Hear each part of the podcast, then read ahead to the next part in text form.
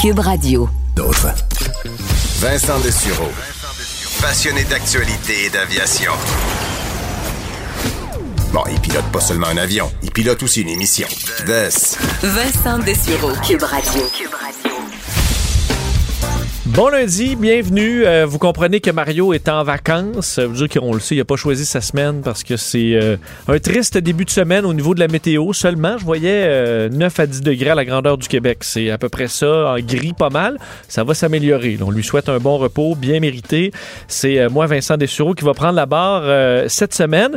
Il y aura quand même du positif. On voit euh, la vaccination qui va bon train. Je surveille et j'avais quand même une inquiétude dans les derniers jours avec Clic Santé je vois euh, les euh, tranches d'âge qui défilent. On avait les 50-59 ans vendredi. On avait ce matin les 45-49. Et euh, bon, on comprend que ça a commencé plus hier soir que ce matin. Il faut quand même toujours être vigilant avec Clic Santé qui débloque souvent plus tôt. Mais il y avait beaucoup, beaucoup de place. Il y en a encore pas mal. Mais on dit que la réponse est bonne, que les gens y vont. Donc, il faut croire qu'il y a énormément de places disponibles. Alors, n'hésitez pas. Et ça commence à se bouquer. Je voyais dans la région de Québec, on peut pas vraiment, si vous êtes, à part si vous êtes chanceux avec des annulations, ça va, les journées vraiment libres au 16 mai et à Montréal, au stade le 11 et au Palais des Congrès, c'est vraiment la place, le Palais des Congrès, où c'est pas mal en avant de tout le monde. Peut-être que c'est au centre-ville, il y a plus grand monde qui habite là ces temps-ci, ça s'est vidé un peu. Alors peut-être moins populaire et surtout euh, beaucoup, beaucoup de vaccination qui se fait là. Alors ça va au 7, et là, le 7, c'est, c'est, c'est vendredi. Là. Alors euh, il y a de la place. Allez-y, les euh, tranches d'âge disponibles, bien hâte d'y arriver à la mienne. Ça se fera cette semaine, alors on va surveiller ça de près.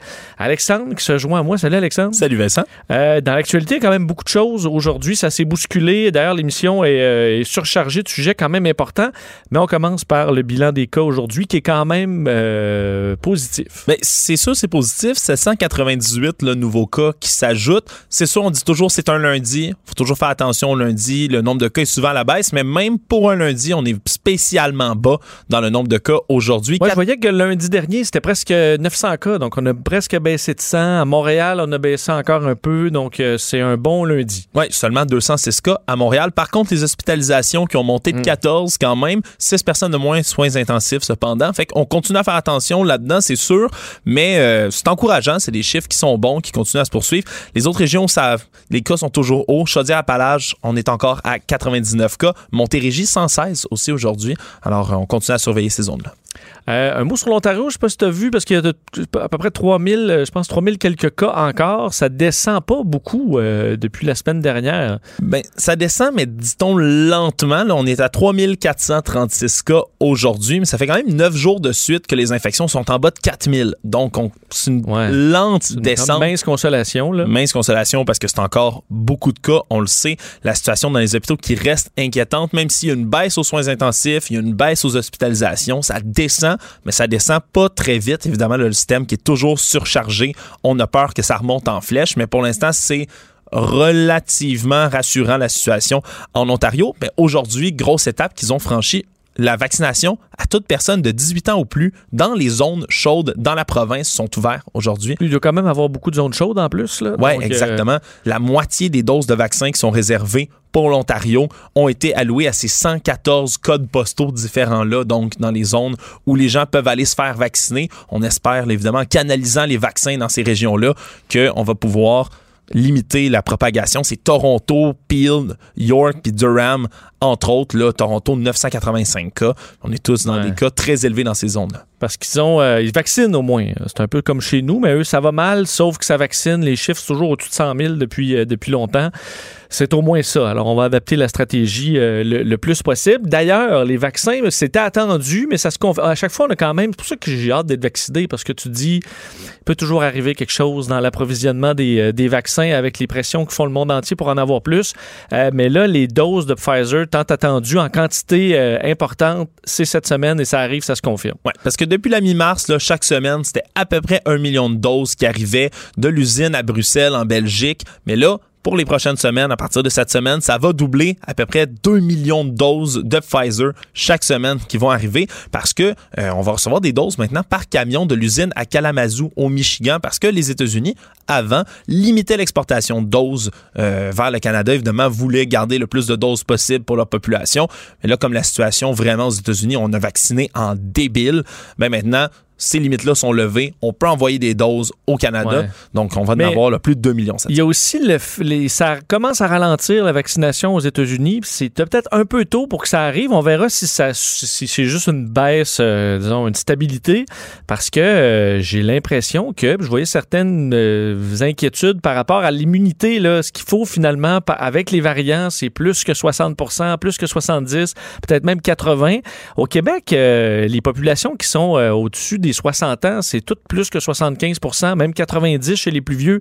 C'est très bon. Est-ce qu'on va atteindre ça aux États-Unis? Euh, Les États-Unis sont bien en avance sur la vaccination, mais est-ce qu'on va leur passer devant? Sur le long terme, je ne serais pas surpris de voir ça parce qu'il y a beaucoup, beaucoup de monde. C'est une question bien plus politique aux États-Unis, la, la- la vaccination et les mesures sanitaires. Euh, je suis curieux de voir. Là, il va avoir un travail de convaincre les Américains d'aller se faire vacciner parce que si t'es pas allé là, là, ça fait depuis ça fait un bout là, que c'est 18 ans et plus. Et euh, si, si tu y vas pas d'ici les deux prochaines semaines, c'est parce que tu n'en veux pas de vaccin. Et là, les États-Unis vont avoir d'un trop de doses, puis pourront en envoyer au Canada puis en, Inde. Mais euh, il y aura peut-être la question, ah, OK, ben, à partir de quand il n'y a plus d'Américains qui veulent se faire vacciner? On va vacciner en deuxième, là, on vaccine en deuxième dose. Ils sont déjà à 40 de- d'Américains vaccinés en deuxième dose. Ben, combien d'Américains voudront pas se faire vacciner? Et est-ce que ça va garder une- assez de monde pour que le virus circule aux États-Unis? C'est pas impossible. parce qu'il y a une communauté anti-vax importante hein, aux États-Unis, faut-il le rappeler. Beaucoup aussi dans l'ouest du Canada. Euh, c'est des communautés qui, éventuellement, là, quand on va arriver justement à ce, ce- disons, ce seuil-là qu'on veut atteindre, il va y avoir des communautés, ça sera plus un travail de, ah, euh, on encourage les gens à se faire vacciner, mais de trouver le bon message Ah oui. pour parler Trouver, à des communautés euh, qui sont boquées, jamais on, va- on ne se, va- se faire vacciner.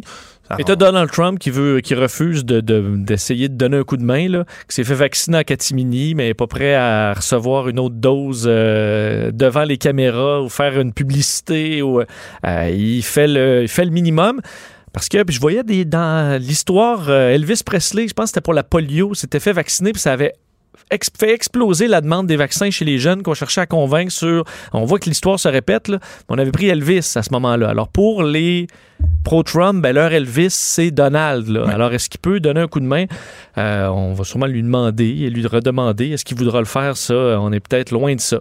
Euh, toujours sur les vaccins, puis j'avais hâte, moi je sais, j'ai beaucoup, c'est vrai que mon- beaucoup de gens dans mon entourage qui sont soit malades chroniques ou plus vieux on, sont font vacciner avant moi, puis je vais peut-être vous coiffer à la ligne d'arrivée en ayant le Johnson Johnson à une seule dose. Ça se pourrait. Euh, ben là, il arrive et il est approuvé euh, par. euh, en fait, on, on sera approuvé pour les 30 ans et plus. Exactement les 300 000 doses qui sont arrivées la semaine dernière. Là, euh, faut dire, sont toujours en cours d'évaluation par Santé ça. Canada, mais c'est du côté du Comité consultatif national d'immunisation, le CCNI, dont on a approuvé, c'est tranché 30 ans et plus pour les doses. Donc, parce que c'est un vaccin à vecteur viral, on faut le donner aux gens qui n'ont pas de contre-indication, faut le rappeler.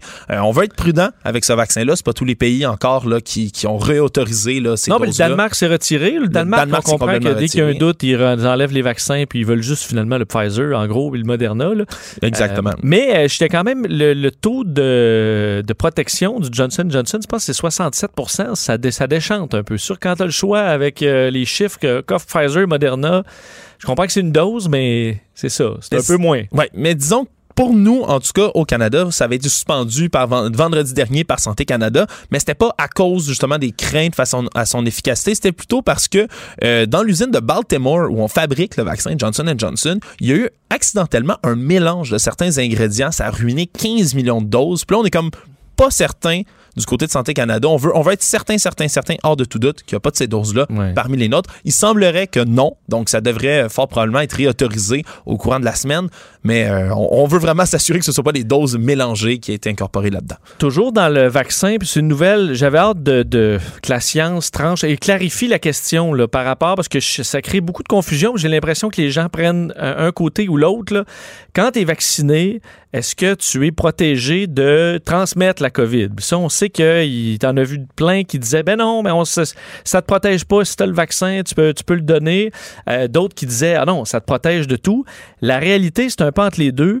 Et euh, clarifie ça pour nous parce qu'on a eu plus de, de détails. Mais là, on a les détails de l'Agence de santé publique du Canada. Il y a peu de cas de COVID, très peu de cas de COVID qui ont été signalés chez les Canadiens qui ont déjà reçu leur première dose de vaccin. Il y en a peu, mais il y en a. En date du 26 avril, c'était 2274 Canadiens qui avaient été infectés malgré une première injection.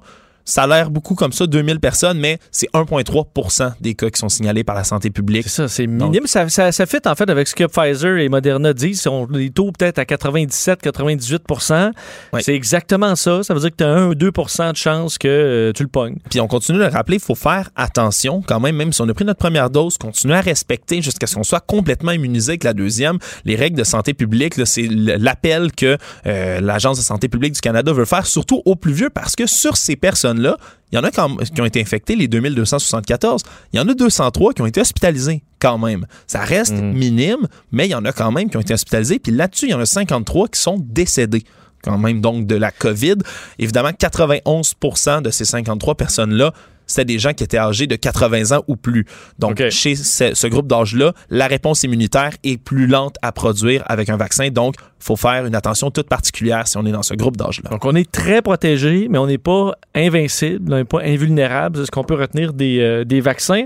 Euh, il y a des bonnes nouvelles pour euh, parce que de, de, nouvelles libertés un peu à partir d'aujourd'hui. On voyait des jeunes qui retournaient à l'école et des Montréalais qui pourront se promener un peu plus tard ce soir. Ben oui, le couvre-feu qui passe de 20h à 21h30 sur l'île de Montréal et à Laval. C'était très attendu, surtout là, pour les, les adeptes de la marche en, tard en soirée, là, quand il faisait soleil. Ça en déprimait quelques-uns, incluant moi oui, oui, je veux dire que euh, ça fait plaisir. 9h30, je vais en profiter. Là. Ça commence à faire du bien, effectivement. Aussi... qu'il fait 8 puis il va pleuvoir toute la semaine. Donc, euh, mais on... Vincent, tu viens ruiner mon, mon moral. On s'habillera. On s'habillera, on s'habillera. Euh, à compter d'aujourd'hui aussi, les écoles préscolaires primaires de la communauté métropolitaine de Québec peuvent réouvrir. Dans Chaudière-Appalaches, c'est les préscolaires et les primaires de certaines MRC qui ont pu réouvrir également aujourd'hui. Par contre, dans tout ça, l'enseignement à distance qui se poursuit toujours pour les élèves du secondaire, c'est toujours pas revenu.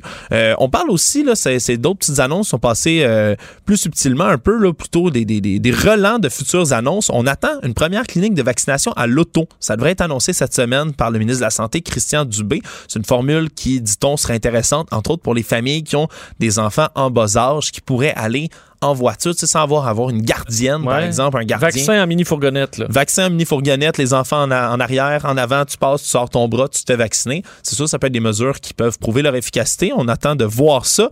Euh, aussi, qu'est-ce qui est attendu également, là, c'est les personnes âgées de 40 à 44 ans qui vont pouvoir prendre leur rendez-vous de vaccination à partir de mercredi. Donc, on continue à attendre. Et on comprend que quand on dit mercredi, ça va être demain soir, là. Oui. Euh, donc, soyez prêts, euh, les, les 40, 40, les 39, 44, ça, 40, et 40 à 44. 40 à 44, euh, vous tiendrez prêt parce que ça arrive tôt. Nous, on s'en était rendu compte ici même vers 5h30 pour les 50-59. Mario l'avait annoncé à TVA, puis le, Clic Santé n'avait pas planté. D'ailleurs, il plante pas. C'est bravo pour Clic Santé, mais il avait ralenti sérieusement à ce moment-là. Mais euh, c'est ça, vers 5, ces temps-ci, c'est ça, 5h, 5h30, 6h, le switch se fait. Alors, vous serez, euh, vous serez à l'affût. un mot sur les habitudes de vie des Québécois qui se sont détériorées. Ça, c'est pas une grande surprise. Non non, c'est des données euh, de l'Institut national de la santé publique du Québec. Là, euh, en février 2021, il y a près de la moitié des adultes euh, au Québec qui ont rapporté une détérioration d'au moins trois de leurs habitudes de vie. 85% des répondants, eux, qui disent une, au moins la détérioration d'une habitude de vie. Par exemple, qu'est-ce qu'on veut dire? Ouais, je donne des exemples. On parle entre autres, par exemple, du sommeil. 37% des Québécois qui rapportent une baisse de la qualité de leur sommeil. Ben, je vais cocher celui-là. Oui, tu vas cocher celui-là. On, va te le faire, on va te le faire en direct il y a plus de la moitié des adultes, à 62% qui affirment passer plus de temps devant un écran par rapport à l'année ben passée. On va cocher, facile, on va cocher celle-là. On va mettre deux. Au même moment, une personne sur quatre qui a indiqué manger davantage de malbouffe également. Est-ce que tu ah, non, coches cela? Non, je fais plus attention. Ah, tu fais plus attention, voilà. Mais en début de pandémie, oui, là. oui. Mais là, euh, ben, il faut, euh, faut se ressaisir. Dans la même. Pour la belle saison. Ben voilà, la, saison des plages. La, oui, la la, la, la shape de plage. La shape de plage. Et euh, la, presque la moitié des Québécois, 43% qui se sont décrits comme préoccupés davantage par leur poids. Évidemment, tout ça est comparativement à l'an dernier, à pareille date. OK. Est-ce que tu caches ça là, Vincent? Ben, pas trop, là. Pas trop. Bon, J'en ben, ai deux, deux sur quatre. Deux sur quatre. Bon, ben voilà. Alors, euh, tu fais partie de, la- de- de- de ces 85% de répondants qui ont au moins une habitude de vie Oh. qui s'est détériorée. On dit que c'est particulièrement marqué chez les jeunes de 18 à 24 ans qui devraient avoir une attention particulière dans cette tranche d'âge-là pour pas qu'il y ait trop de relâchement, donc des habitudes de vie. Mais check mon partir, là. Ah, Après deux vaccins, Oh, on va oh. reprendre le temps perdu. Ça, je pense que oui. Euh, là où on a de la misère à reprendre le temps perdu, c'est au port de Montréal où euh, on se rend compte, il y avait eu un conflit cet été. Euh, moi qui étais beaucoup sur le fleuve, cet été, on voyait les conteneurs euh, s'accumuler de façon vraiment impressionnante. Là, on se retrouve en conflit encore. Et le volume des marchandises au port de Montréal qui, euh, qui dégringole. Oui, l'année 2020, c'est les chiffres qui sont sortis. Puis on s'y attendait. Là, la pandémie de COVID-19, la grève des débardeurs et le blocus ferroviaire, on l'oublie, ça fait un C'est vrai. plus d'un an, mais ça, vrai. ça a été majeur pour le port. Mais en ce moment, les volumes de marchandises ont diminué. C'est la première fois en sept ans. Diminution de 14% en 2020. C'est, ils ont reçu 35,1 millions de tonnes de marchandises. Euh, le bénéfice net qui a été coupé là, de près de moitié à 16,7 millions de dollars. Là, on parle net, évidemment, sans la manutention, les travailleurs et tout le tralala. Euh, donc, diminution aussi des produits d'exploitation. Ça a passé de 116 millions à 99 millions. Ça continue à descendre vraiment euh, euh, dans le port. On est, on est préoccupé. On dit entre autres le vrac liquide, c'est lié avec la pandémie, c'est tout ce qui est pétrole, gaz, tout ce qui est en liquide qui vient dans le port. Ça a baissé de 24 Évidemment, on monte Ouais. du doigt la diminution de consommation du produit du pétrole, entre autres l'aviation qui est ralentie, les gens qui se déplacent moins en- en- avec le couvre-feu dans leur voiture. Parce qu'en etc. 2020, il y a un bout où euh, le il donnait le pétrole. Là. Euh, À la Exact. fin d'un trimestre, je me souviens plus, on couvrait ça en ondes, le, le- le pétrole était à plus ou à moins euh, 5 là, tu, tu recevais 5 si tu partais avec les barils de pétrole. Euh, c'est une situation inusitée dans, dans l'histoire, mais c'est arrivé pendant quelques, quelques heures, au point où c'était la crise dans la première vague. Exact. Ça s'est replacé un peu, mais ça, a- ça a laissé des traces pour, euh, pour 2020. Euh, passeport vaccinal, pas fini de parler de ça. Euh, et là, c'est la question du passeport vaccinal, pas pour aller au cinéma, mais pour voyager, qui est probablement beaucoup plus une possibilité au Canada, puis on s'en rend compte. Oui, c'est la ministre de la Santé, Patty Adjou, dans une entrevue euh, dans l'émission The House à CBC, qui a parlé un peu là, du fait que le gouvernement étudiait cette possibilité-là, l'implantation du passeport vaccinal de voyage. hein. On le dit de voyage pour l'instant parce que de, de manière d'un côté juridique, c'est beaucoup plus facile à implanter parce que ça existe déjà, entre autres en Afrique, par exemple, l'immunisation contre la fièvre jaune. C'est un critère qui est obligatoire pour se rendre quelque part. Donc, des, des passeports vaccinaux de cet acabit-là, ça existe déjà. La Commission européenne, eux, ont annoncé déjà que les citoyens des États-Unis vaccinés vont pouvoir voyager en Europe. Mais là, en ce moment, avec le prochain sommet du G7, on veut une réponse coordonnée des pays du G7 pour instaurer ce passeport vaccinal de voyage-là pour évidemment restimuler l'économie, la reprise, l'industrie touristique, entre autres, entre les pays du G7. Donc, les détails sont encore à voir. C'est pas annoncé officiellement, mais euh, la volonté du côté d'Ottawa est bel et bien là. Oui, parce que des deux bords, là, il faut pouvoir se rendre avec un passeport vaccinal, puis il faut recevoir des vaccinés. S'il y a des pays qui sont doublement vaccinés, ben parfait, profitons-en pour qu'ils viennent euh, dans nos hôtels puis nos activités euh, cet été, là, ou du Oui. moins le plus tôt possible. Les doublement vaccinés, je pense qu'on va être rendu au point où il va, fa- falloir les accueillir avec même grand plaisir. Donc, euh, ça va chialer, mais je pense que le passeport vaccinal pour voyager, ça va s'imposer. Et euh, ben, la Floride, je veux que tu nous parles de la Floride parce que euh, ils font, une réouverture et pas à peu près là, aujourd'hui. Ben, je pense qu'il n'y a pas plus grande réouverture que d'abolir toutes les mesures, toutes les restrictions liées à la COVID-19. Ça a été fait aujourd'hui par Ron DeSantis, le gouverneur de la Floride, à effet immédiat. C'est drôle, il a promulgué une loi qui mettait fin à l'état d'urgence au 1er juillet.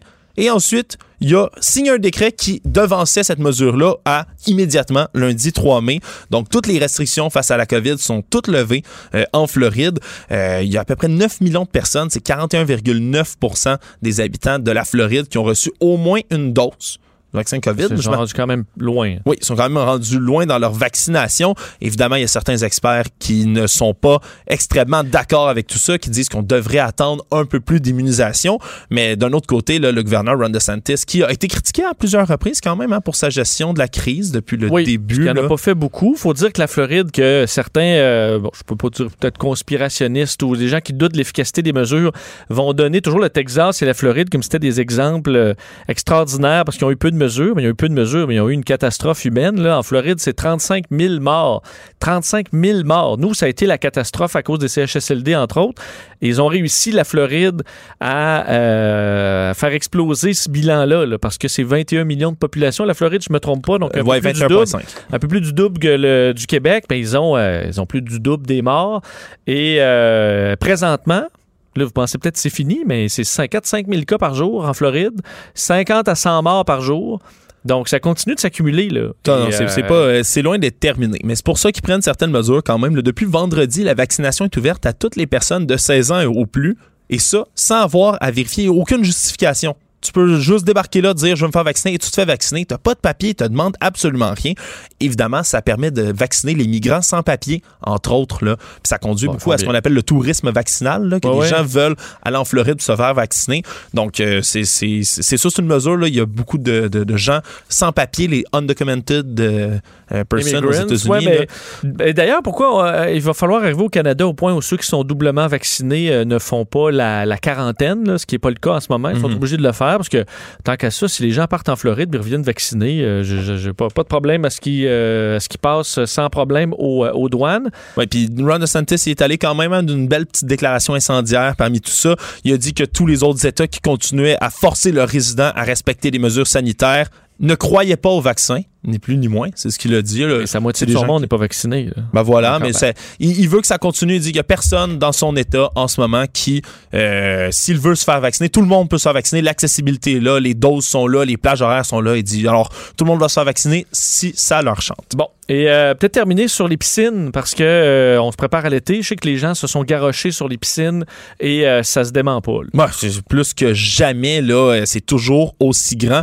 En ce moment, il y a un problème, entre autres, au niveau du vinyle qui est fait pour les toiles de piscine. Ça, je ne savais pas ça. Pour les piscines hors terre, entre autres, il y en a quasiment plus en Amérique du Nord. Euh, on blâme, entre autres, là, la, la- la fameuse tempête hivernale qu'il y a eu au Texas en février. Là. Ça a ralenti. Il y a beaucoup de fabricants de vinyle là-bas, ce que je savais pas du tout. Ça a ralenti là, des retards de presque un mois dans le vinyle de piscine, combiné au fait que ben, l'industrie des piscines, selon certaines données qu'on a de la firme Moneris au Québec, ont explosé, euh, à travers le pays, pardon, explosé de 432 de janvier à mars 2021, 432% de demandes pour les piscines euh, par rapport à la même période, évidemment, à l'année précédente. Donc, c'est certain que pour les gens qui veulent s'obtenir une piscine en ce moment, euh, c'est difficile. ouais, là, ça va les délais tard. sont longs, c'est Mais- complexe, les matériaux, on ne sait pas s'ils vont arriver à temps, puis on ne sait même pas si on peut les obtenir, ces matériaux. J'imagine surtout ceux qui ont une petite vieille hors-terre chambranlante un peu. là.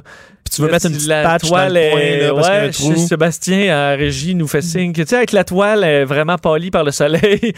là tu te dis Tu vas presque plus faut émotif pas que ça dans le fond, lâche là, ouais. parce que là on n'en aura pas une, une nouvelle cette année. Croisez vos doigts en espérant que ça se passe bien. Merci Alex. Merci. Culture et société.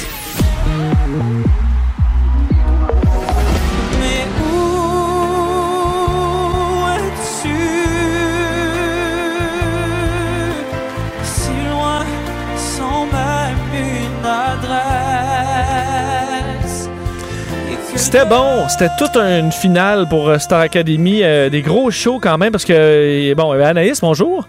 Allô, Que- comment ça va? Ben, ça va bien, non, mais vas-y, je t'écoute. Ben, c'est parce que j'allais dire, bon, je, hier, je- ça, fais de la télévision en direct avec Salut Bonjour, puis je sais à quel point c'est un casse-tête faire de la télé, c'est de créer de la chaleur humaine euh, à travers les- la distanciation puis les, les caméras. Euh, et nous qui sommes, c'est pas une, une équipe comme Star Academy, là, on gère ce casse-tête-là. Et j'ai un respect infini pour le résultat qu'ils ont réussi à accomplir avec toute la complexité que ça génère et ce qu'on a vu euh, hier et dans les 12 dernières semaines, là, mais particulièrement hier où c'était encore une fois très fort. Ah, c'était fort. Ça a été toute une soirée télé, on va se le dire. Là, Vincent, hier, d'une part, euh, tout le monde en parle. L'autre côté, la voix. Et euh, j'ai la voix, mon Dieu, Star Academy. je vis dans le passé. dans le passé. Star Academy. Et tu as tellement raison. Les numéros qu'on nous a présentés hier, euh, dans quelques instants, je vais te faire entendre ma conversation, notamment avec William. Mais puisque tu parles de ce qu'on nous a présenté, le numéro des trois accords, c'était visuellement, c'est tellement coloré. Tu avais envie d'être dans ton salon, de danser. Tu sais, déjà, on sait les trois accords, comment il y a un côté très ludique à la chose, mais là, en plus, avec les ballerines, avec des masques d'extraterrestres, les, tu sais, on mettait de l'avant les académiciens qui étaient déguisés en arbre. Tu sais, moi, je me disais, dans le dans les meetings, là, tu sais, quand l'idée est venue sur la table, de, ben, on Oui. va déguiser des académiciens en arbre. Puis on a assez fait confiance à la belle gang notamment. Il y a Pony l'artiste euh, montréalaise qui était derrière à l'habillage visuel. Tu sais, on a vraiment fait confiance en disant ben vas-y, vas-y de l'avant, épate-nous. Puis écoute, ce numéro-là, Vincent va s'en rappeler longtemps. Là. C'était quelque Oui, tu sais, j'ai l'impression qu'ils ont utilisé chaque raccoin, chaque pièce de, des- des studios euh, là-bas parce que là, ils étaient rendus à l'extérieur, ils ont fait le, le- le stationnement, les, tous les corridors. euh, ils essayaient d'utiliser tout ce qui était possible, ils l'ont fait encore hier. Puis j'ai entendu aujourd'hui avec euh, Lunou, entre autres, qui me disait, on sait que Lunou a étudié notamment, euh, oui, en théâtre musical. Donc, tu sais, elle sait vraiment comment habiter la scène. tu. Puis elle me disait, c'est sûr qu'au début, quand on a su qu'il allait pas avoir de public, on se posait un peu des questions. tu sais. Puis là, euh, Lunou et William, les deux soulignaient le fait que l'apport de l'absence finalement du public, Vincent, mais ça fait en sorte qu'on a construit la plus grosse scène qui a jamais été montée euh, au Studio Mills. On a vraiment décidé de, ou le fameux classique, mais de se réinventer puis d'habiter, comme tu dis, oui, la scène, mais d'habiter le parterre, de bouger les musiciens, de se dire, OK, on va commencer à l'extérieur, ensuite, on marche, on s'en vient sur la scène. Donc, ils ont vraiment réussi à amener ce côté chaleureux-là, même si euh, la salle n'était pas remplie comme ce qu'on a l'habitude de voir avec euh, Star Academy. Et moi, j'ai demandé à William, j'aime toujours ça savoir, au moment là, où l'émission se termine, au moment où on sait que là, c'est fini, la pression retombe, je veux savoir, lui, de son côté, qu'est-ce qu'il a fait hier? Écoute ça. Ben, euh, j'ai fait un peu mon sauvage. Là. D'ailleurs, je tiens à préciser que j'aime vraiment tout le monde sur la production, mais j'ai pas euh, fait le cheers de, ni, la fête avec eux. Euh, évidemment, mon premier réflexe a été d'aller m'isoler euh, dans ma chambre d'hôtel avec mon amoureuse puis euh, mon garçon Éloi. Fait que j'ai essayé de, vraiment me coller beaucoup puis être avec mon petit bébé. Puis ce matin, ben, il est avec moi à côté pendant que je fais les entrevues avec mon amoureuse. Fait que ça devient familial. Là, je pense que je m'en passerai plus pour les prochaines les prochains projets. Mais tu sais, c'est particulier, là, Vincent. Il me semble dans ma tête, je me dis, si un jour je gagne, puis ça arrivera jamais avec la voix que j'ai, mais une grosse compétition de chant. Écoute, le soir, t'as envie de prendre un Oui. verre de champagne, de célébrer. Puis ben non, tu t'en vas finalement parce que euh, t'es père de bébé naissant, puis tu t'en vas dans ta chambre d'hôtel avec ton enfant, puis c'est ça pour toi célébrer. Tu sais, j'ai vraiment Lui, il trouvé va une cassure là, dans la, la- dans la façon de vivre. Là. Je dis pas que ça ne tente pas, mais euh, il, va se retrouver seul. Puis, à mon avis, sa blonde, c'est toi qui se lève, là, parce que je me suis levé tout seul pendant 12 semaines. Ah ouais, vas-y. Alors, je peux te euh, garantir qu'il va se lever, puis habituellement, les académiciens disent toujours, Anna, la première semaine, là, j'ai juste dormi, j'ai juste dormi, euh, je- on laissait pas le, le cadran sonner à 6 heures du matin, je dormais, puis là, William, quand j'ai posé la question, il me disait, moi, tu vois, je pense que je dormais plus à l'académie que Eh ce qui m'attend cette semaine avec mon enfant qui se réveille presque à chaque heure. Et justement, je voulais savoir comment euh, il entrevoyait les prochains mois parce qu'il va passer des auditions notamment pour Starmania. On a appris aujourd'hui qu'il allait avoir un concert euh, conjoint avec l'UNO. Donc là, je, je me dis, est-ce que c'est c'est gros ce qui s'en vient pour toi? Est-ce que ça te fait peur? Est-ce que ça te rassure? Comment tu vois ça? Ben, je pense que après avoir connu euh, le marathon qui est Star Academy, tout ce qu'on va faire après va nous paraître euh, moins chargé en général. Tu sais, fait que même si euh, on a full de choses, juste d'être euh, en contact avec nos proches puis notre famille est en soi un allègement au niveau de l'horaire immense là, parce que à l'académie on n'avait même pas le temps de se préparer à manger. C'est pour ça qu'il y avait des traiteurs puis que on faisait pas non plus notre lavage. Fait que- juste de, d'avoir de trouver un genre, un genre d'équilibre là-dedans. Euh, puis je pense que ça va ça va être correct pour la suite là s'il y a d'autres projets puis parce que ça pourra jamais battre le rythme de, de, de l'académie à Waterloo là, honnêtement là c'est quelque chose. C'est pas faux. tu la C'est sûr que oui. Ben, c'est sûr que oui, la charge de travail, Vincent, c'est ce qui est revenu à maintes reprises des académiciens. Puis personne n'était là pour se plaindre, mais tout le monde disait, tu sais, des fois dans la vie, tu penses que t'es, tu cours beaucoup, puis tu te rends compte finalement que non, tant aussi longtemps que t'as pas fait Star Academy, donc à l'UNU. Moi, j'ai posé la question entre l'image que tu avais de ce que c'était participer à Star Academy et euh, la, la réalité de ce que tu as vécu, c'est quoi la différence? je savais que ça allait être du travail, Mais je sais pas, je suis peut-être naïve. Je m'attendais à mettons, une petite journée de congé des fois, à des petites soirées off. Hey, mon Dieu Seigneur, pas du tout. Puis finalement, c'est ça qui était qui était trippant en fait. J'en aurais pas pris de journée de congé parce que c'est c'est ce qui te permet de se dépasser, c'est ce qui fait en sorte qu'une journée c'est bien facile, puis il y a des choses qui sortent qui, qui sont interprétées différemment, que, que, que tu réussis différemment aussi. Je pense que ça amène une autre énergie dans la maison. C'est là tu vois si tu as vraiment envie de faire ça, je pense. Et moi, ça a été au-dessus de toutes mes attentes, cette aventure-là? J'en, j'en reviens vraiment pas.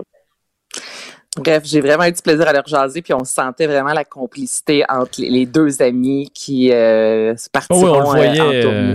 on, on le voyait, ça se sentait. D'ailleurs, euh, je pense, tu sais, la, la hier, le, le gospel avec Grégory Charles, euh, il y a eu Oui. le medley. euh, tu sais, moi, je, je viens aussi des années 80, 80, ben moi, un petit peu plus vieux, là, mais Ah, mais 90, Backstreet c'est ça. Boys et tout ça, là, on connaît C'est ça. là, C'est dans mes années génération. pareil. là. donc, c'était bien de leur donner cette chance-là. De, c'est beau, les chansons de Claude Dubois, là, puis ils sont bien bonnes. Mais c'est le fun d'avoir, euh, d'avoir cette partie-là aussi. Donc, c'était, euh, c'était solide. J'imagine tout le stuff. J'ai parlé vite, vite hier à Jean-Philippe Dion pour le, féliciter. Puis je sais que les autres ont fait quand même tout un travail qui est pas assez reconnu, je pense. Sur les réseaux sociaux, les gens s'endurent plus puis chiolent sur tout. Mais je dis, gars, fais-toi-en pas. Avec euh, les critiques, c'était époustouflant, je pense, qu'ils ont fait pendant les 12 dernières semaines. On l'a vu, puis j'ai vu d'autres émissions en direct, là, entre autres sur d'autres chaînes, des galas de fin d'émission de télé-réalité. Ça avait l'air de la radio communautaire là, à, côté, à côté de ce qui se faisait à Star Academy. Donc, euh, je leur lève mon chapeau, c'est clair. Ah, faut pas être gêné du tout, là, t'as raison de ce qui s'est fait, tu sais. Puis on se rappelle le premier variété, il y avait eu des commentaires un peu négatifs, notamment en raison de la, de la luminosité. On disait que c'était sombre, mais justement, Oui, puis même, le même, là, j'ai, même là, je disais, gérez-vous, là, le monde. Là. Il y a de la télé Oui, qui se fait en direct en temps de COVID. C'est, c'est déjà malade. Gérez-vous cinq minutes, mais en, louez-vous un film si vous êtes vraiment pas capable de vous gérer. Mais euh, en plus, c'est qu'ils ont vraiment rehaussé le niveau, pas à peu près entre le premier et le dernier. Là. Ben exactement, c'était ça aussi. Ça a été beau de voir que Jean-Philippe Dion et sa gang étaient à l'écoute. Puis c'est pas pour rien aussi que ce sera de retour l'an prochain. On a vraiment réussi euh, quelque chose de très euh, je vais dire étonnant, mais comme tu mentionnes, vu que c'est en direct, tout était là, honnêtement, pour que peut-être ça soit pas si bon. Puis finalement, on a tous fait, OK, il y a vraiment du travail derrière. Donc, bravo, honnêtement, à l'équipe de Starac. Parle-nous d'un autre show, euh, le Vax Live. Le Vax Live, ça, vous avez peut-être vu passer des images là, depuis euh, hier soir de Jennifer Lopez sur scène. Tout le monde dit, ben voyons donc, c'est quoi qui s'est passé? Je l'ai-tu manqué, ce show-là? En fait, non. C'est qu'hier, Vincent, on enregistrait le gros concert Vax Live qui sera diffusé le 8 mai prochain, notamment sur YouTube, sur de nombreuses chaînes de télévision euh, et ce, dans le monde. Et en fait, c'est euh, la belle gang de l'ONG Global Citizen à qui on doit aussi le concert avec euh, Lady Gaga. Je sais pas si tu te rappelles, au mois d'avril 2020, One World Together at Home. Donc, Oui. le but de ce concert-là, hier, qui est enregistré, animé par Selena Gomez, c'était euh, de lutter contre la désinformation et aussi d'appeler les dirigeants mondiaux et les entreprises à faire des dons pour l'achat de vaccins, pour agir notamment dans les pays les plus pauvres. Et il y a vraiment eu toute une brochette d'artistes. C'était enregistré en Californie dans un gros, gros euh, stade avec des gens de la santé. Tout le monde était vacciné, rassurez-vous. Et là, sur scène, on a vu le prince Harry qui a été accueilli comme une rock star. Vincent, c'était parce que sur euh, les médias sociaux, la beauté, c'est que même quand on se fait dire pas le droit de filmer, ben il y en a qui filment. hein. Mais, Donc, on a pu. oui, mais Harry, lui, là, ce qu'il demande, c'est qu'on envoie des doses des pays riches vers l'Inde.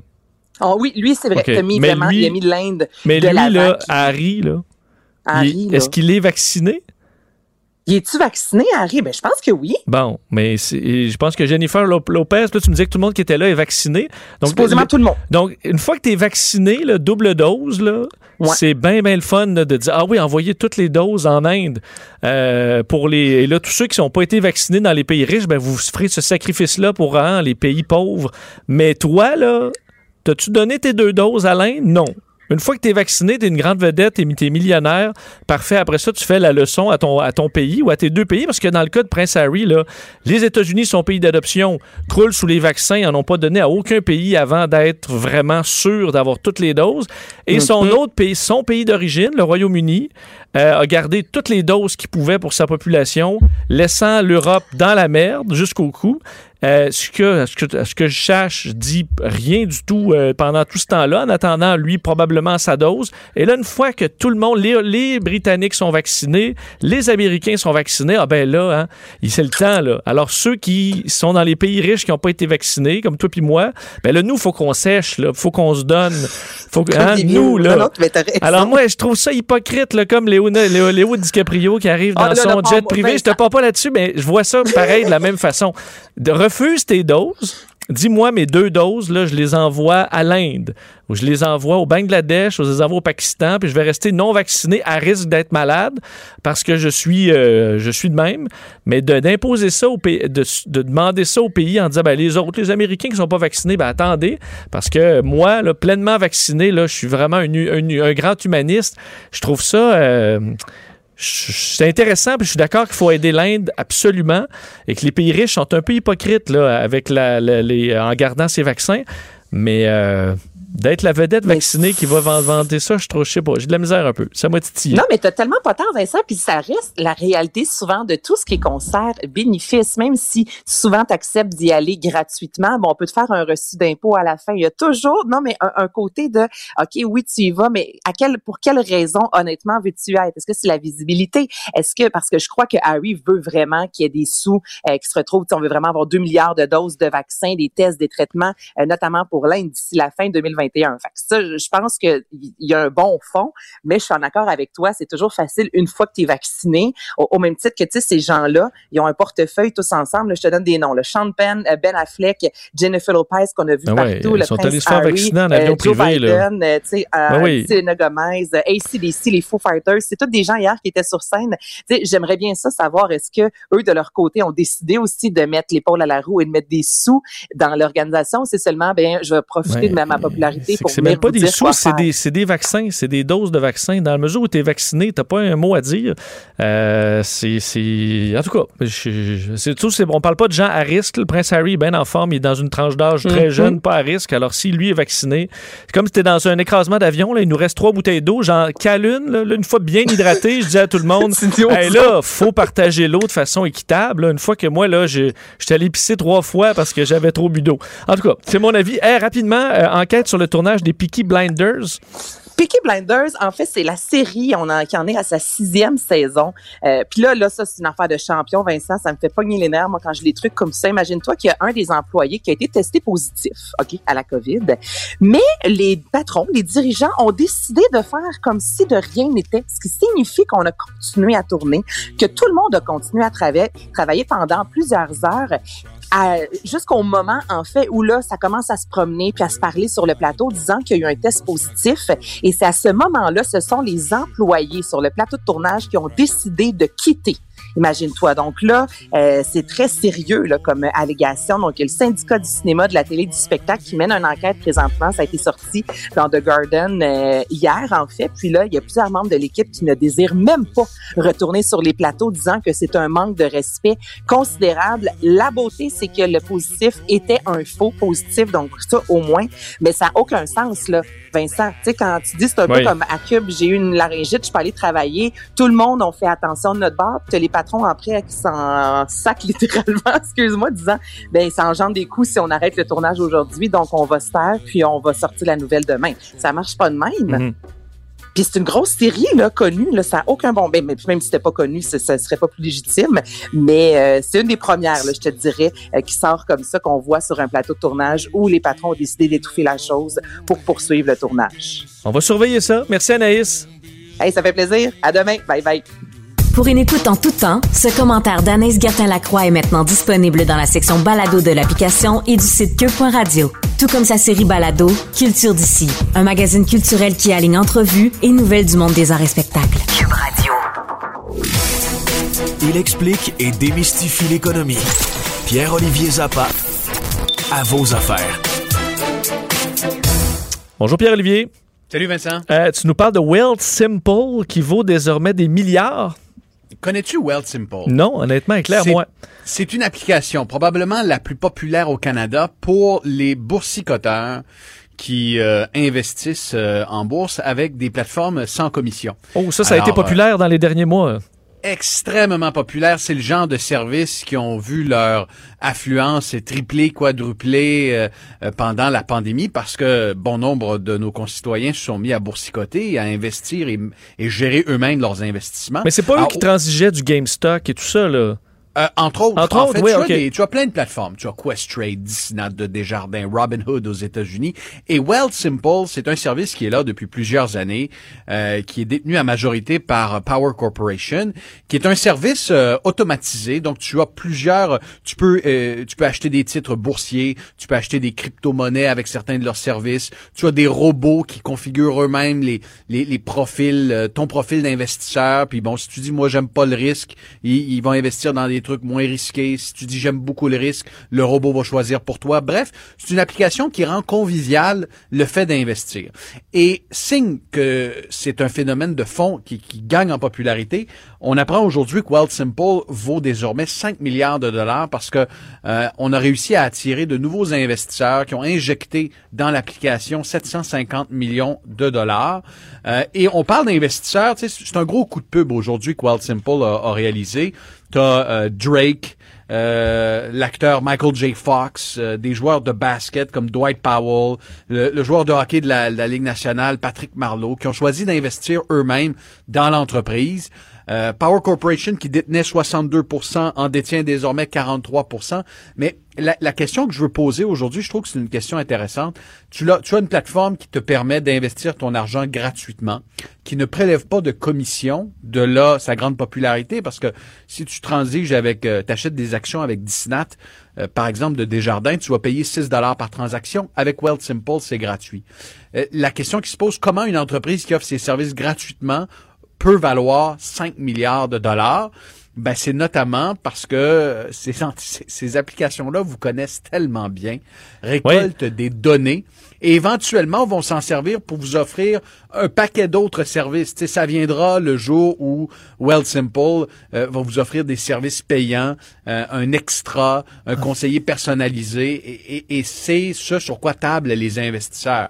Euh, De plus, lorsque vous achetez des actions sur la bourse américaine, on va on va prélever et vous en, vous en rendez pas compte euh, une euh, un- sur le taux de change une commission d'1,5 Donc sur le volume, ça fait beaucoup d'argent et comme ces applications là sont hyper populaires et ont transformé notre relation avec les marchés boursiers, on le voit avec Robinhood aux États-Unis, on le voit avec Wealthsimple euh, au Canada. Je pense à mon meilleur ami Christian qui habite Toronto, qui a jamais investi un sou en bourse lui-même et qui depuis le début de la pandémie utilise Wealthsimple pour le faire. Ben, euh, on constate Et- que ces applications-là ont beaucoup de potentiel. Est-ce qu'il y a euh, un danger? Parce que là, dans- le marché était tellement haussier depuis justement que les gens se sont euh, équipés de ces applications-là qu'il n'y a pas un risque que les gens aient un peu trop confiance en leurs aptitudes? Ah, moi, j'ai compris, là, j'ai, je sais quoi faire, je sais où investir. Et dans un marché déstabilisé ou un marché baissier, il y en a qui vont peut-être faire le saut que c'est pas si facile. Ben, en ce moment, ceux qui ont commencé à investir depuis mars, euh, de, de- depuis le creux de la pandémie, Ça a juste monté. ça, ça a juste monté. Je veux dire, tu, tu, tu choisissais au hasard une action euh, en bourse, tu mettais 1000 dollars, puis aujourd'hui, tu es assuré ou presque d'avoir fait des gains. Donc, investir est devenu extrêmement facile. Euh, Il y, y a le phénomène du fear of missing out. Les gens ont peur de manquer le bateau, donc euh, investissent. Et, et- et c'est un rappel, tu fais bien de le souligner, à la prudence.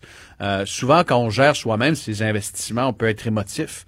On n'a pas la petite voix, la, raison qui, peut nous guider euh, et, et qui peut nous dire, ben, ok, ça c'est un choix trop risqué, ou là tu as, un portefeuille qui est complètement déséquilibré. Alors évidemment, investir soi-même, euh, c'est possible, mais ça vient avec des risques. Il faut en être conscient et toujours utiliser énormément de, de vigilance et de prudence lorsqu'on investit soi-même. Sais, une bonne idée, Vincent, c'est peut-être de commencer parfois en, en prenant une certaine portion de son portefeuille et dire, regarde, moi, je vais euh, jouer avec ça, je vais investir, je vais voir comment ça se passe. Et à mesure que mes connaissances, à mesure que ma compréhension du marché boursier euh, évolue, à ce moment-là, je pourrais euh, prendre de plus grosses bouchées. Euh, un mot sur cette euh, pénurie de fertilisants qui commence à donner des maux de tête aux agriculteurs. Oui, euh, évidemment, on a beaucoup parlé de la pénurie de main-d'œuvre et de travailleurs dans le secteur agricole. Mais ce soir, à, l'émission À vos affaires, 18h30 sur LCN et sur Cube Radio, ce qu'on fait, on vous amène sur une ferme, un des plus gros producteurs de patates au Québec. Et euh, ce que l'on craint, ce que plusieurs cultivateurs craignent, c'est une pénurie d'engrais et de fertilisants. On est en Mm. plein dans la saison des semis, euh, une saison hâtive. On a eu un magnifique printemps euh, hâtif cette année, donc on s'est mis à planter, et à semer euh, très tôt. Et, et ça, ben, les, les, les, les importateurs, les distributeurs et manufacturiers de, de fertilisants et d'engrais ne l'avaient pas nécessairement vu venir. Ajoutez à cela d'autres facteurs comme euh, le canal de Suez qui a été bloqué euh, près de deux semaines. Un tiers des fertilisants passent par là. Vous ajoutez à ça d'autres phénomènes. Euh, euh, le, période de gel au Texas qui a, qui a mis à mal l'industrie des hydrocarbures qui produit les contenants pour les fertilisants. Ouais, ça s'est On se accumulé. retrouve- hein. On se retrouve avec une possible pénurie. Bon, on manque pas ça euh, ce soir, Pierre-Olivier. Euh, merci. À demain. À plus. Vincent Dessureau, Des. Cube Radio. Alors, euh, dans les deux dernières années, le Québec a dû faire face euh, à deux de, je pense, de ces angles morts qu'on voulait peut-être pas voir. La situation chez nos personnes âgées en CHSLD que la euh, pandémie a mis, bon, a mis vraiment à l'avant-plan, et la question de nos enfants, que malheureusement le drame de Granby a mis, a fait, on, a mis la lumière à la suite de cette, ce drame de Granby et malheureusement de d'autres drames qui ont suivi touchant des enfants. Ça a fortement ébranlé le Québec. Ça a amené à la commission spéciale sur les droits des enfants et la protection de la jeunesse qui dévoilait aujourd'hui bon, son rapport et une série de recommandations pour utiliser euh, le terme euh, de la présidente Régine Laurent qu'on a en ligne. Madame Laurent, bonjour. Bonjour, Monsieur Dessureau. Euh, J'ai vu l'épaisseur quand même de votre brique oh, qui est assez impressionnante. On voit qu'il y a eu énormément de travail euh, derrière, euh, derrière tout ça, cette série de recommandations. Vous avez été, je vous ai trouvé touchante en faisant référence au drame de Granby. Selon vous, là, à la suite de ça, le Québec était vraiment prêt pour se poser les questions qu'elle voulait peut-être pas se poser? Mhm. Oui, je pense que oui, comme je le dis, euh, et ça m'a euh, habité durant ces deux dernières années, il y a eu un choc euh, à travers le Québec, il y a eu de l'indignation, et je pense que ça, effectivement, le Québec ne veut plus revivre ce genre de choses-là. Donc, ça nous, c'est pour ça que le mandat que nous a donné le gouvernement est un mandat très large et on a pris les deux ans pour amener des recommandations pour sur, différents aspects que, les réseaux se parlent, qu'on arrête le travail en silo, euh, qu'on mette l'intérêt de l'enfant réellement au cœur. On a proposé des changements législatifs à la loi sur la protection de la jeunesse. Donc tout ça, puis je l'ai dit d'entrée de jeu tantôt, c'est un projet de société qu'on qu'on propose pour nos enfants, donc pour notre avenir. Vous avez beaucoup parlé que la DPJ, ça devait être, ça devait pas s'occuper de tous les problèmes, ça devait être un peu l'équivalent des soins intensifs dans le milieu de la santé. Il faut des travailleurs de première ligne. C'est qui ces travailleurs-là qu'on doit mettre de l'avant? Les médecins, les écoles, les CLSC? Qui on vise là-dedans? ce que la, la population doit comprendre, c'est que la DPJ ne dispense pas, ne donne pas des services. Donc, il faut que la DPJ, et avant la DPJ, qu'on puisse avoir plus de services. Par exemple, mieux organiser les CLSC, travailler encore plus en lien avec les organismes communautaires. On a des organismes communautaires famille, on a des organismes communautaires jeunesse. Pouvez-vous travailler ensemble? Et quand les familles ont besoin de soutien, on dit, ben, dans ce guichet jeunesse dans le CLSC, est-ce qu'on peut avoir un intervenant, une intervenante qui va accompagner cette famille-là? Parce que souvent, ils savent plus les familles. C'est dans quel programme euh, je vais aller? Et pourquoi, pourquoi dans ce programme-là par rapport à un autre? Donc, ça prend quelqu'un qui va les accompagner. Et on va plus loin en disant que, ben, s'il y a une intervenante du CLSC qui était dans la vie de cette famille-là, c'est pas parce que l'enfant est pris en charge par la protection de la jeunesse qu'il faut tasser cette intervenante-là. Au contraire, donc il faut que tout le monde travaille ensemble. Euh, on, on se doute bien qu'être intervenant, intervenante, euh, euh, bon, à la DPJ depuis les événements de Granby, ça devait être difficile. On a déjà des cas difficiles. On n'avait pas l'opinion publique de notre bord. Euh, C'est un emploi qui était peut-être peu valorisé. Comment on fait pour garder ces intervenants-là, pour les motiver, pour aller en chercher davantage? Il y a plusieurs choses et euh, je l'ai dit dans mon discours, il faut il faut arrêter le blâme, ça ne nous mène euh, nulle part, mais plus euh, chacun, nous sommes tous responsables. Il y a une notion de collectivité aussi, mais plus concrètement, ce qu'on propose, c'est de mieux former les intervenantes, qu'elles aient du soutien clinique, ce qui manque de façon très criante maintenant. Et elles nous ont dit dans les forums, moi là, je m'en vais parce que euh, j'ai pas personne pour me soutenir. Je sors de l'école, j'ai à peine eu un cours sur la loi, euh, j'ai des cas difficiles, puis j'ai personne avec qui discuter. Mes gestionnaires sont loin. Donc, vous comprenez la charge que ça amène sur les intervenantes. D'autres nous ont dit, moi, je suis tellement mal pris, je suis tellement pressé que pour me pour me sécuriser, ben les dossiers vont au tribunal puis un juge va trancher. Est-ce que vous voyez les impacts sur les enfants et les familles? Alors, ce qu'on dit, c'est qu'il faut diminuer la charge de travail des intervenantes. Il faut que leur, leur ce qu'elles appellent leur, leur, leur nombre de cas ce soit en fonction des besoins des familles, parce qu'il y a des cas, c'est plus complexe que d'autres. Il faut pas juste un, chiffre pour un chiffre. Là.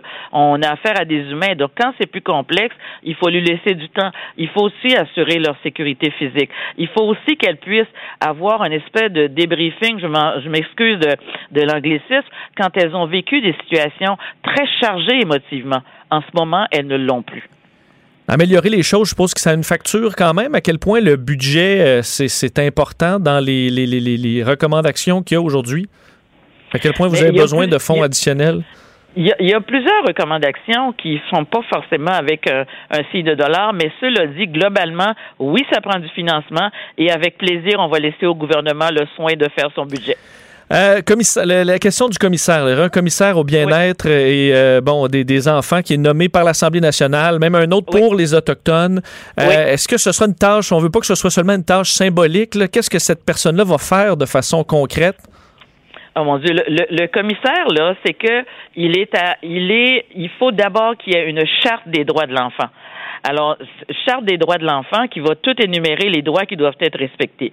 Le commissaire, il doit porter une attention particulière uniquement sur les enfants pour faire la promotion de leurs droits. Et ce sont des jeunes qui sont venus nous le dire. Ça existe dans d'autres provinces canadiennes. Ça existe dans d'autres pays. Et par exemple, le, commissaire va regarder l'avocat qui représente l'enfant de 4-5 ans. Est-ce que cet avocat-là peut mieux exercer un rôle conseil? Cet avocat-là, est-ce qu'il a eu de la formation? Sur l'attachement. Est-ce qu'on pourrait instaurer un code de déontologie pour ces avocats-là qui sont l'avocat de l'enfant qui ne peut pas lui donner, donner un mandat? Donc, le commissaire, c'est vraiment tout ça qu'il doit faire et surtout, je le répète, c'est la promotion des droits de tous les enfants au Québec. En terminant, c'est une grosse machine à faire tourner. Euh, c'est quoi votre niveau d'espoir que ça se fasse bien et que ça se fasse rapidement? Mais moi, je vous dirais que je suis assez réaliste. Je sais que tout ne pourra pas se faire et c'est impossible que tout se fasse régler demain mardi matin. Ce dont je suis certaine, par exemple, c'est qu'il faut commencer quelque part à instaurer tous les changements dans, le réseau. On va surveiller assurément l'application de ce rapport. Régine Laurent, euh, merci infiniment d'avoir été avec nous. Merci à vous. Bonne fin de journée. Au revoir, Régine Laurent, présidente de la commission euh, spéciale sur les droits des enfants. Elle était, je sais qu'elle était très occupée. On devait la libérer. Euh, vous rappelez quand même les mesures qui ont été annoncées. Elles sont nombreuses. La Charte des droits de l'enfant nous en a parlé. Commissaire au bien-être des euh, enfants nommé par l'Assemblée nationale et un spécifique pour les, les enfants autochtones. Également, elle a rappelé qu'on ne devait pas uniquement compter sur la DPJ, donc on doit faire de la prévention. Et ça, c'est pas toujours fait. Alors, les dénonciations à la DPJ, c'est important. Il y en a mais il faudra qu'il y ait des intervenants de première ligne et que ce soit traité un peu euh, d'avance. Alors ça, c'est euh, c'est pas fait. Et heureusement, ben ça a l'air d'avoir été bien travaillé. Il euh, faudra l'analyser. Je vous disais que c'était une bonne pile, c'était une bonne un document très très épais qu'on devra parcourir dans les prochains jours, que les experts devront parcourir aussi, et surtout qui devront être mis en application. Ça, des fois, c'est c'est pas toujours fait d'avance, mais je pense, et je vais vous faire entendre l'extrait. Je disais que Madame euh, Laurent avait été touchante parlant de ce drame de Grande-Bay qui a un peu lancé tout ça. Euh, la fillette qui a été nommée, parce qu'on sait, on peut pas nommer son nom, et Régine Laurent l'avait euh, le, bon, baptisé pour le rapport Tilili. Alors, c'est son le nom qu'elle utilisait, le Tilili, dans les, durant les, bon, la commission et dans, bon, durant le point de presse aujourd'hui, disant que ça avait tellement marqué le Québec qu'on devait agir, mais le blâme, c'est facile. On se souvient qu'on avait blâmé rapidement les intervenants. Euh, en gros, comme s'il se faisait pas grand-chose. Et quand on parlait finalement des intervenants qui se retrouvent avec des piles et des piles de dossiers à suivre, ça devenait presque impossible de faire un travail de qualité, même pour le meilleur intervenant, le mieux formé, le plus attentionné, celui qui veut aider le plus les enfants. Ça devenait une tâche quasi impossible. Alors, faudra euh, permettre dans l'agenda de ces, intervenants-là de faire un bon travail. Et euh, ben ça, il faudra euh, un effort supplémentaire de tout le monde et de pas juste blâmer euh, et mettre la faute sur les autres parce qu'on aura à se regarder euh, le nombril en tant que société. Je vous fais entendre un extrait de ce point de presse un peu plus tôt aujourd'hui de Régine Laurent. En 2019, la mort d'une fillette que nous aurions dû mieux protéger sonna une nouvelle et retentissante alarme. L'indignation de la population fut à ce point forte qu'elle marqua un point de bascule. Les choses devaient désormais changer. Cette indignation est légitime et saine. Mais alors que l'indignation peut être une force motrice de changement, elle alimente principalement le blâme sur la place publique à l'égard de celles et ceux qui se dévouent quotidiennement pour les enfants avec les moyens qu'on leur donne. Nous devons désormais passer du blâme des autres à la responsabilité de tout un chacun. Ici, pas contrôle C, contrôle V.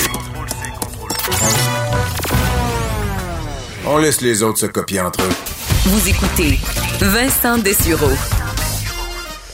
Sujet plus léger euh, maintenant, mais sujet euh, très intéressant et euh, j'ai vu des documentaires dans le courant de l'année sur le dossier des coyotes en ville et c'est vraiment fascinant à quel point certains animaux sont capables de s'adapter pour survivre à la proximité des êtres humains. Proximité qu'on aime proche, mais pas trop proche, hein, parce que certains Montréalais ont eu la surprise dans les dernières années de ben, soit se faire mordre. il y a eu 19 cas de morsure entre 2017 et 2018 dans la et un cas récent euh, d'un homme sur l'île de Montréal qui se promenait avec son chien euh, vendredi soir et euh, se retrouve avec un coyote. On comprend que de loin, ça a vraiment l'air d'un chien, mais d'un peu plus proche, remarque cette, que l'animal les suit au parc nature de la Pointe aux Prairies. Heureusement, il s'est éloigné, pas arrivé de- d'incident. Euh, Est-ce qu'on doit s'inquiéter de la présence de ces, euh, ben, de ces animaux-là qui sont très proches du loup, évidemment, et qui, euh, peuvent in- inquiéter plusieurs personnes et qui se rapprochent de plus en plus des centres-villes urbains? Ben, pour en parler, il est directeur des collections vivantes et du développement aux eaux sauvages de Saint-Félicien, Danny Gagnon, qui est en ligne. Monsieur Gagnon, bonjour. Bonjour. Euh, c'est pas nouveau la présence de ces coyotes, euh, mais euh, qui semble, je suppose qu'ils apprennent un peu plus d'année en année à survivre dans le milieu urbain? Ben, vous l'avez dit tout à l'heure, c'est un animal qui s'adapte très facilement. Puis c'est contrairement au, au loup, c'est un animal qui va s'approcher des humains, qui va profiter. C'est un, c'est un opportuniste, donc il va profiter de la nourriture qu'il peut trouver en présence des humains. Hein, Par exemple, euh, des déchets ou euh, des petits animaux, des petits chiens, des des, chats ou des rongeurs qui, vivent près des maisons. Donc parce que c'est un opportuniste et qu'on lui offre, on lui offre de la nourriture, ben le coyote il s'est dit ben, ben j'ai une belle occasion là, je vais me je vais me rapprocher euh, des humains. Ce que les loups feraient pas. Ben c'est ça, bon, on comprend qu'un animal euh, qui, qui veut vivre en ville, il a avantage à pas s'attaquer aux êtres humains sous, peine d'éradication euh, beaucoup plus intensive par la ville. Donc, euh, les, les coyotes n'ont pas avantage à s'attaquer aux, aux humains, donc ça doit rester assez rare.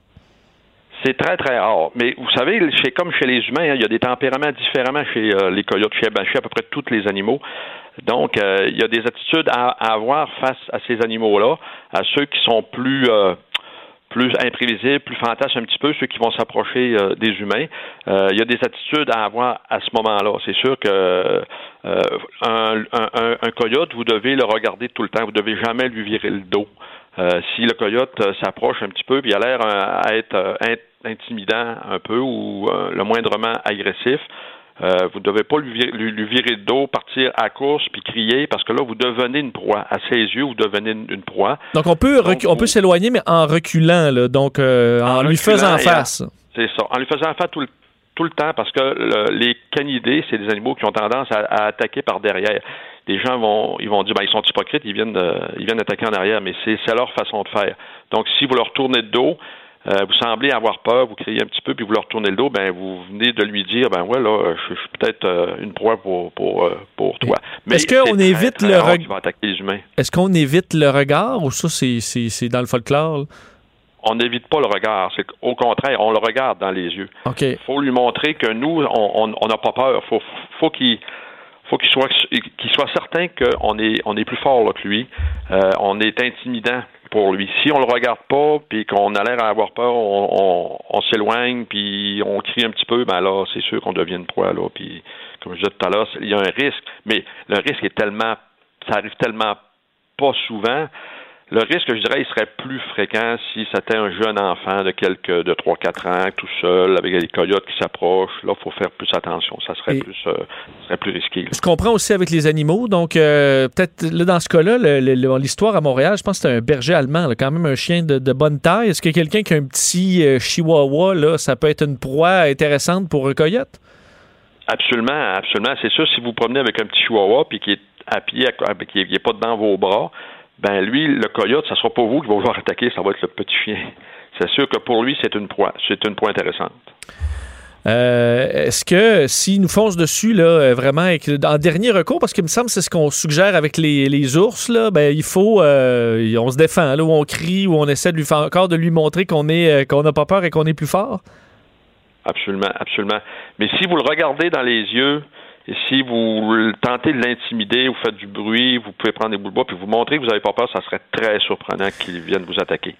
Euh, je veux quand même euh, vous parler de, ben, de, du zoo en général, euh, parce que je sais que vous avez fait un travail exceptionnel, même récemment, essayer de, de renouveler beaucoup le, le, parc chez vous. Comment vous, en, vous voyez l'été arriver, encore probablement avec beaucoup de points d'interrogation?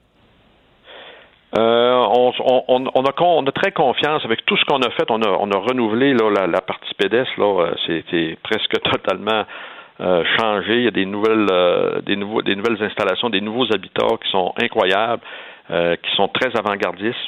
On, espère beaucoup que la population du Québec va venir nous rencontrer, va venir voir ça, parce qu'on est différent de ce que vous allez voir ailleurs, de, de, de ce que vous allez voir dans d'autres jardins zoologiques. On est complètement différent.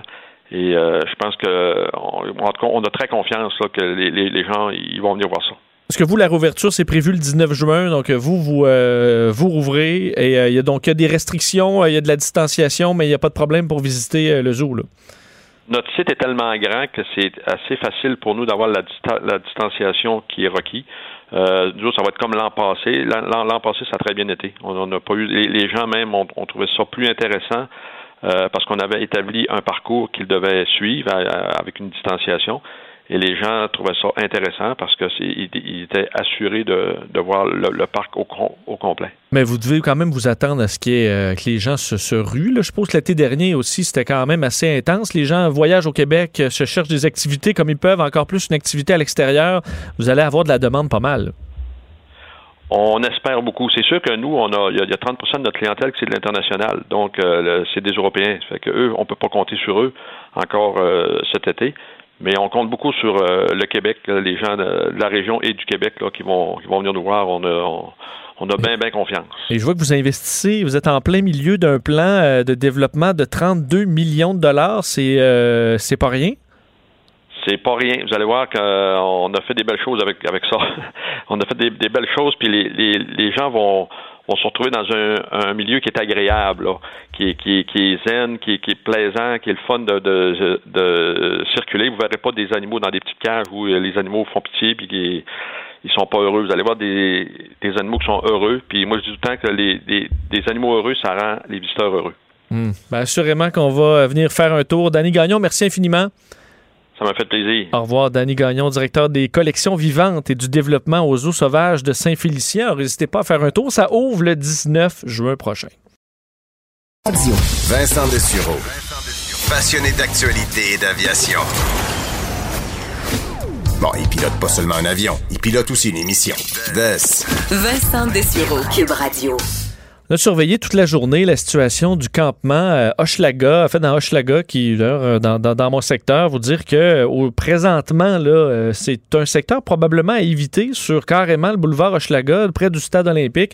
Les policiers qui, on sait, se sont présentés plus tôt aujourd'hui, essayer de tasser certaines personnes, surtout des, des gens qui étaient là pour appuyer les occupants du campement, et là qui se retrouvent présentement directement sur la rue. J'ai vu les images de notre collègue Yves Poirier. C'était dans les dernières minutes, ils se sont peut-être tassés sur le côté c'est à voir, mais peut-être un secteur à éviter. Situation donc euh, toujours qui nous euh, rappelle la problématique euh, qui, ben, à quel point qu'elle a grandi d'ailleurs dans les derniers mois, c'est assez effarant à Montréal, mais pas seulement à Montréal, à la grandeur du Québec. la question de l'itinérance, qu'est-ce qu'on fait également pour éviter ce genre de campement qui, bon, qu'on avait vu l'été dernier, démantelé à la suite entre autres d'un incendie à Montréal et qui commence à revenir entre autres dans ce parc, le parc Steinberg, dans Hochelaga. Situation donc euh, particulière où le ministère des Transports du Québec leur a envoyé un avis pour euh, quitter les lieux. La police anti-émeute qui est sur place au moment où l'on se parle. Situation qui est dénoncée par plusieurs organismes qui s'occupent entre autres euh, des gens en situation d'itinérance. C'est le cas euh, de CARE Montréal, euh, dont le directeur général euh, ben, nous rejoint tout de suite en ligne, Michel Monette. Euh, Monsieur Monette, bonjour. Bonjour. Euh, donc, la situation en ce moment, euh, bon, on la, on la surveille, les policiers qui sont à intervenir. Vous, euh, votre réaction en voyant ça, c'est quoi? Ben, c'est une catastrophe. C'est un, on crée, euh, on crée de l'injustice avec des gens qui en subissent déjà pas mal. Alors, c'est ça. C'est une catastrophe. La raison, euh, bon, on parlait de l'expulsion pour une question de sécurité. On comprend que le démantèlement euh, l'automne dernier avait été à la suite, entre autres, d'un incendie. Là, on voyait plusieurs, euh, bon, amoncellements un petit peu bric-à-brac, ce qui semblait pas nécessairement être le cas dans le parc Steinberg en ce moment, surtout pour venir de, en fait, pour habiter dans le coin, c'est à peu près à 100 mètres, 200 mètres d'une caserne de pompiers. Pensez-vous que c'est des excuses ou des, on trouve n'importe quelle raison pour les tasser là le plus vite possible? Je peux pas dire que c'est des excuses. Je peux dire que la raison pour laquelle elle donne, elle est pas valable. Effectivement, il y a une, il y a une caserne de pompiers juste à côté. Euh, il, y a- il y avait de la sécurité sur place. Il y avait des extincteurs par, par euh, roulotte et tente. Euh, il y avait, euh, il y avait tout ce qu'il fallait là, pour faire la sécurité. Donc, euh, qu'on nous dise que c'est la sécurité la raison, euh, c'est donc c'est un peu, un peu poussé par les cheveux. là. On comprend, Tiré par les cheveux. on comprend quand même, euh, M. Monette, que c'est pas une situation qu'on souhaite, euh, qu'on veut voir. Il faut absolument qu'il y ait des options pour euh, ces gens-là, autres que s'installer un peu n'importe où sur des terrains vacants. Euh, Qu'est-ce qui devrait être fait? Parce qu'on a l'impression que les solutions prennent énormément de temps. là. Les logements sociaux, c'est beau, mais euh, c'est c'est pas quelque chose qui se corrige en quelques mois. Qu'est-ce qu'on peut faire là maintenant pour euh, empêcher ce genre de campement? Mais pourquoi est-ce qu'on voudrait les empêcher? On, absolument, ils dérangeaient personne déjà dans le bois Steinberg. Là. Ben là, on était à côté sur un terrain privé. On comprend que là, le terrain privé euh, C'est pas un rendu terrain là. euh, privé, C'est un terrain qui vous appartient à moi, puis à vous, monsieur, ça appartient au MTQ. Oui, non, mais je parle Donc, du terrain euh, juste à côté où euh, aujourd'hui, euh, je pense que les- le premier endroit où les policiers ont tassé quelques supporters, c'était un terrain qui était privé. Effectivement, l'autre terrain, c'est un terrain public. il y a un terrain qui appartient à Infrastructure Québec, puis l'autre terrain appartient au MTQ. C'est deux terrains qui appartiennent à euh, des organismes gouvernementaux, à des ministères. Et puis, euh, il n'y avait pas de raison de les tasser de là du tout. Euh, le propriétaire du terrain privé est beaucoup plus loin en bas. Donc, ça, c'était pas vraiment un problème. Donc, non, non, il n'y avait pas de raison de sortir les gens qui sont là. Le terrain qui est là est à, est à tout le monde. Là. Non, mais il était tout le monde, mais on peut pas, on s'entend s'établir euh, n'importe où, se construire un chalet euh, dans, sur n'importe quel terrain public. Là, on souhaite qu'il y ait d'autres, d'autres options. Est-ce qu'il y a quand même, euh, parce que là, on va leur offrir des, des refuges. Est-ce que pour ces, bon, pour, pour ces gens-là, c'est une option qui visiblement n'est pas acceptable? Ben, s'ils se retrouvent dans un campement, c'est que le refuge fait pas leur affaire. hein. Et euh, je vous poserai une question si vous étiez à choisir entre un endroit où vous pouvez entrer, sortir, manger ce que vous voulez, vous lever alors que vous voulez, dormir alors que vous voulez, euh, ou vous euh, vous abritez dans un endroit où on vous dit à quelle heure manger, à quelle heure dormir, hein, à quelle heure vous lever, puis avec quel genre de bagage vous avez le droit d'y être, euh, lequel choisiriez-vous? Ben, je, je, je comprends là, ce, que, ce, ce- que vous dites. Euh, par contre, on veut aussi un endroit qui, qui est sécuritaire. euh, et est-ce que ça, il y a moyen de... le- sécurité, vous savez, ça gère. Hein? Si on Non, non, mais- campings ben, vous, je- ouais, mais euh, les campings sont sécuritaires. On pourrait avoir un organisme. Ben, vous, ce que vous voulez, c'est des campements à la grandeur de la ville, dans les parcs. là. Non, non, monsieur, je suis pas en train de dire que je veux des campements. Ce que je veux, moi, c'est des appartements pour ces gens-là. Mais vous avez commencé votre question en, en disant, ben, les logements sociaux, ça arrive pas du jour au lendemain. Vous avez raison sur ça. Donc, le campement, pour l'instant, est une solution temporaire, oui, mais ça demeure une solution.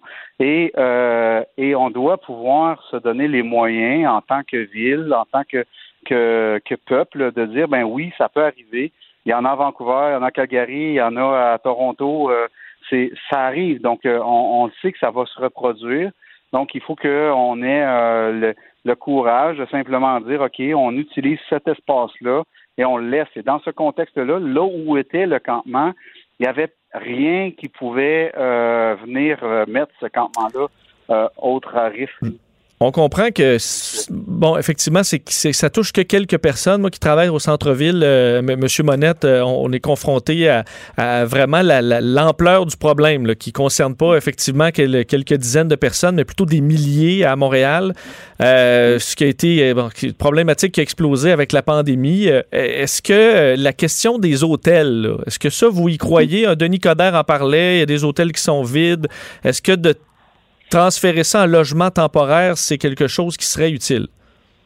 Ben, en réalité, ça pourrait l'être. Ça marche pour certains. Hein, euh, à l'hôtel universel ici au coin de Pineuf, il y en a des gens qui sont en attente de logement dans cet espace-là. C'est bien administré, ça fonctionne bien. Il n'y a pas de problème. hein. Mais euh, vous savez comme moi que la pandémie, on n'en a pas pour encore trois ans de ça. Donc, euh, alors les hôtels vont vouloir reprendre leur, leur en- environnement. L'autre chose aussi, les hôtels coûtent vraiment très cher à comparer à un campement.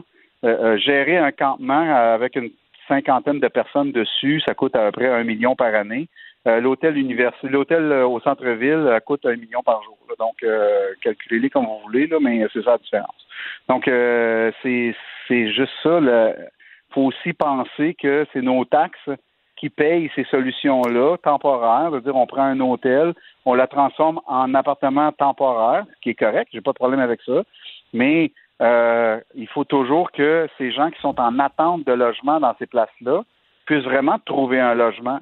Et puis là, ben, euh, à un moment donné, ben, le COVID, il va, euh, on va reprendre la, la vie. L'hôtel va vouloir reprendre sa place. Et les gens qui sont en hôtel en train d'attendre, eux autres, ils n'auront pas encore d'appartement.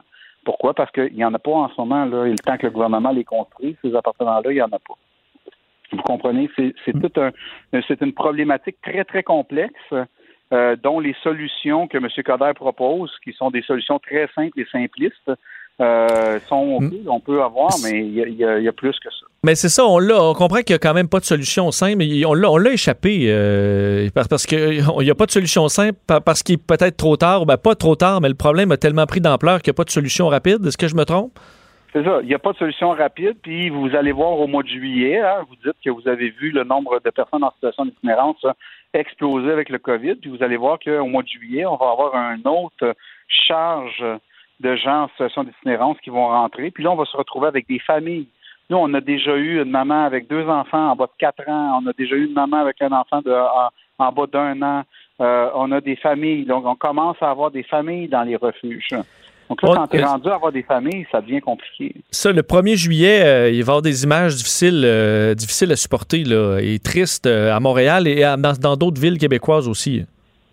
Oui, c'est ça. Mais le, le prix du logement, le coût du logement, le- la, la, la pression sur le logement euh, et l'incapacité d'en trouver à des prix euh, qui euh, reflètent la capacité de payer des individus, euh, elle est là. Donc, euh, ces gens-là vont se retrouver en refuge parce qu'ils sont pas capables de se relocaliser.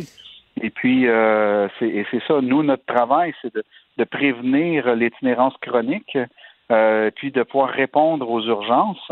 Mais toujours utile, il faut qu'on puisse réussir à le faire. Et puis là, ben, quand on a un campement comme ça qui coûte presque rien à la société, qui nous permettrait d'avoir des espaces où ces gens-là dérangent personne, disent rien, euh, et puis euh, vivent leur vie tranquille. Et là, on vient leur dire qu'il faut qu'ils s'en aillent. Mais là, ils vont s'en aller où? Ils vont s'en aller dans votre ruelle, ils vont s'en aller dans votre cour arrière, ils vont aller consommer dans ce coin-là. Puis là, ben, vous allez faire quoi? Vous allez appeler le maire, puis vous allez dire qu'il y a des gens dans votre ruelle qui ne devraient pas être là. Et, mais ces gens-là, ils dérangeaient pas où est-ce qu'ils étaient. On va suivre ça de près. Euh, Michel Monette, merci infiniment. Merci d'avoir appelé. Au, au revoir, Michel Monette, directeur général de CARE Montréal. Vincent Dessureau. La seule émission de radio qu'on aimerait soit être à droite. Vous écoutez Vincent Dessureau. Le, le commentaire de Richard Martineau. Des commentaires pas comme les autres. Et on rejoint Richard Martineau. Salut Richard. Euh, salut Vincent. Tu voulais revenir sur euh, cette fameuse manif en fin de semaine et je pense que ça a été le sujet à la grandeur du euh, Québec depuis, depuis le week-end. Mais en petit, ils ont beau nous dire, là, oui, mais ces manifs-là, tu sais, c'est- c'est surtout des gens sensés. C'est des gens qui ont, les, qui ont des questions tout à fait légitimes sur, sur les, les, les mesures sanitaires, puis tout ça, mais je suis pas sûr de ça. Tu sais, ils disent toujours 80% de gens sensés, 20% de coucou. Ouais, là, ça, c'est dépend dans, ouais, ça dépend dans quel tal. Là. Ça dé- ouais, c'est ça, ça dépend dans quel temps. En tout cas, Félix Mais- Séguin, j'ai parlé, je sais pas si tu as eu la chance Oui, de parler à euh, Félix, mais- j'ai- je l'ai trouvé tellement intéressant parce que j'ai, pour avoir couvert déjà quelques manifs, là, on le sait que les, les- les médias, on se fait toujours un peu varloper. Là, j'ai couvert les carrés rouges, euh, j'en ai vécu un peu à mon tour, mais rien comme, rien comme Ah ça. non, là. non, mais lui, il a, pogné, il a pogné une talle. Je sais pas si la talle était représentative de tout le défilé. C'était quand même 30 000 personnes. Mais écoute, là, il, était en- il y a des gens qui étaient en rond autour de lui. Ils l'ont traité de caca pendant à peu près une demi-heure. Il y a un gars qui est allé le voir, dit euh, Je vais te faire la peau. Il y a une femme qui a dit à l'oreille euh, Tu vas passer un mauvais quart d'heure. À un moment donné, il y a comme eu un peu peur quand même. Quand les policiers sont débarqués parce que ça commençait à chauffer trop, les gens se sont mis à crier nazi, nazi, dictature. Puis, tu sais, c'est c'est des conneries, là. Mais est-ce qu'il y a C'est vraiment des conneries. Mais est-ce que Richard, il n'y a pas. euh, Moi, sur la manif, là, on en a, ça nous a tous inquiétés, là, puis ça nous inquiète, ce mouvement-là. Mais euh, l'été dernier, il y avait des manifs et euh, il y avait à peu près autant de monde, sinon plus. là. Donc, samedi, Ben- c'est pas un mouvement qui est en croissance. On a notre pourcentage de mêlés qui se sont, conf- qui se sont mêlés sur les réseaux sociaux, qui croient à des absurdités. Puis écoute, on leur change, on les changera pas. Ça va venir d'eux. Moi, je pense qu'ils sont, vraiment, ils sont allés chercher le maximum. Là. Ben, ils ont vraiment ça. Drainé là, tout le fond de la canisse. Là. Ils ont vraiment, il reste plus rien. Là. Il reste plus rien dans le fond du, du, du bucket à nouilles. Là. Ils ont tout, ils ont- Mais est-ce que ça n'a pas un côté rassurant un peu? Tu dis, il était Ben pas, oui. il était pas 200 000, là, c'était pas, c'est, pas un mouvement qui est en Mais croissance, c'est Mais stable. tu sais, ce qui est rassurant aussi, c'est qu'en deux jours, il y a 300 000 personnes qui se sont inscrites pour euh, les- la vaccination pour tous. Écoute, t'es- 300 000 en deux jours. T'es Donc, dans le bullseye. T'es dans le bullseye. Ben Il faut quand même se rappeler que c'est ça. Il y a ce bruit de fond-là qu'il faut traiter comme un bruit de fond. Comme Maxime Bernier, c'est un bruit de fond euh, qui peut des fois être un peu comme des ongles sur un tableau. C'est irritant, mais c'est juste un bruit de fond. là. La population québécoise veut se faire vacciner, comprenne les mesures, voit ce qui se passe en Ontario, voit ce qui se passe en Inde, euh, s'informe, puis mais, mais surtout, surtout, c'est rien que t'attends parce qu'ils sont tannés. Ils sont tannés. Ils veulent que ça finisse. Ben, justement.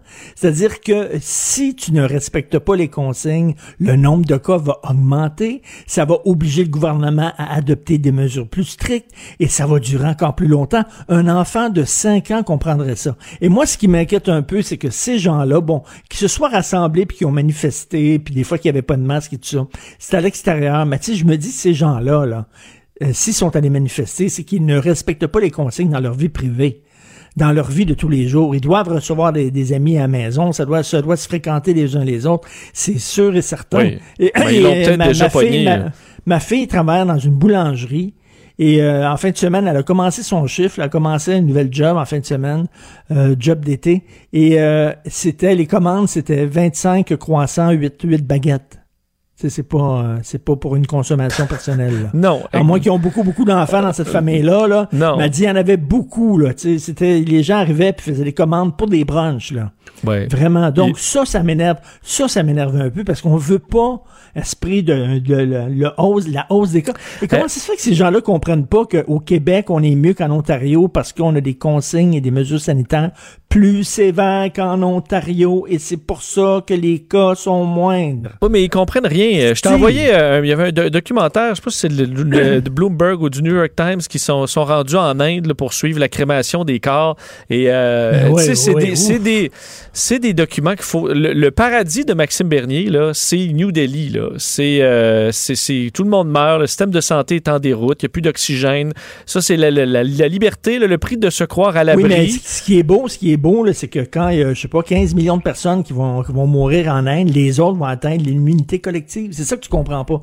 C'est ça, eux autres, qui se disent, là. Ça prend 50% de la population qui soit wipée ben raide. C'est pour ça. qu'après ça, les autres puissent aller à cage au sport tranquille. Tu Ouais. comprends? Où on peut juste sécuritairement avoir l'immunité grâce au vaccin euh, en attendant un autre petit mois et demi, puis euh, les, les Québécois vont être, euh, vont être vaccinés. Mais écoute, l'histoire de la dame là qui était anti-vaccin et qui est morte là, puis qui, qui demandait sur son lit de mort aux gens de se faire vaccinés. là.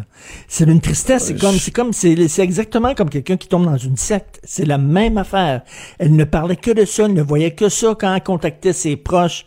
Elle ne parlait que de cette affaire-là, comme quelqu'un qui parle tout le temps de Jesus, Jesus, Jesus. C'est vraiment une secte, cette gang-là. Ils sont dangereux. Mais euh, c'est ça. Au moins, je pense pas en croissance. Alors moi, ça me stresse plus ou moins. Pendant ce temps-là, ça vaccine euh, écoute, du matin au soir à la grandeur du Québec. Alors je pense que ça, c'est euh, Ouais, rassurant. c'est la bonne nouvelle. Euh, Est-ce que ça t'a rassuré le rapport Laurent? On parlait avec Régine Laurent tantôt. euh, une- une- toute une brique là, présentement euh, fait présenter avec une série de mesures pour changer le sort de nos enfants en difficulté.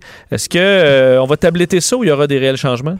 Je pense qu'il va y avoir des changements, mais tiens, on va créer un poste de commissaire indépendant qui va regarder ce qui se passe là, euh, concernant les enfants. Sais, tout le temps, ça c'est la réponse euh, québécoise à tout problème social, c'est qu'on va créer une nouvelle instance avec des bureaux, puis des secrétaires, puis des fonctionnaires, puis leur budget, puis on va, tu sais, comme l'État est pas assez gros, là, on va, on va encore, on va encore euh, d- construire un pavillon à côté de l'énorme euh, État qu'on a. Bon, écoute, peut-être ça prend ça, je sais pas, mais moi, ce que je trouve le plus triste là-dedans, c'est qu'ils ont dit il faut remettre l'enfant au centre des décisions. Donc, ça veut dire que c'était pas le cas. C'était pas le cas. Quand on prenait des décisions, on ne pensait pas à l'intérêt de l'enfant. Tu sais, des fois, on disait on va prendre l'enfant puis on va le retourner dans sa famille dans, biologique parce que c'est important. Les, la père, le, père, la mère voulaient avoir leur enfant, on voulait pas les- enlever l'enfant de là, mais on pensait pas à l'enfant. Euh, que l'enfant était pas bien là, puis que oui, des fois, ils peuvent retourner dans leur famille biologique, mais des fois, il faut que tu sortes de là. Et là, le constat, après avoir fait toute cette, euh, cette, euh, cette commission-là, c'est qu'on on ne pensait pas à l'intérêt de l'enfant, on pensait plutôt à l'intérêt des parents. Tabarnouche, tu sais.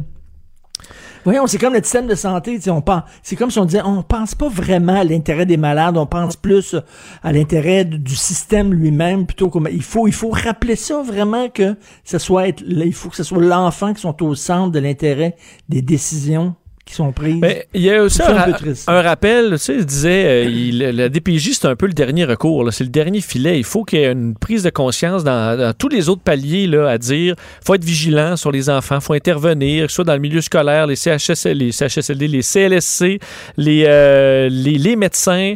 Il faut qu'il y ait une première ligne qui fasse le, le- le tri, qui gère des cas moins, moins, imp- moins importants pour que la DPJ se retrouve avec juste ce qu'elle a à gérer. C'est pas ce qu'on a fait dans les dernières années. Là. Il gérait à peu non, près la. DPJ, ben c'est ça, la DPJ se retrouvait totalement Débordée. totalement débordée complètement. Puis en plus, on l'avait intégré dans un dans un énorme système où c'était complètement perdu. Là, donc, euh, Euh, avec la réforme Barrette. Tu parlais des coucous euh, de la COVID. Un mot sur les coucous de Québec solidaire. On dirait qu'ils ont ouvert la porte à une talle qui, euh, qui aimerait maintenant, aimerait refermer la porte, mais euh, ça ferme plus. Là.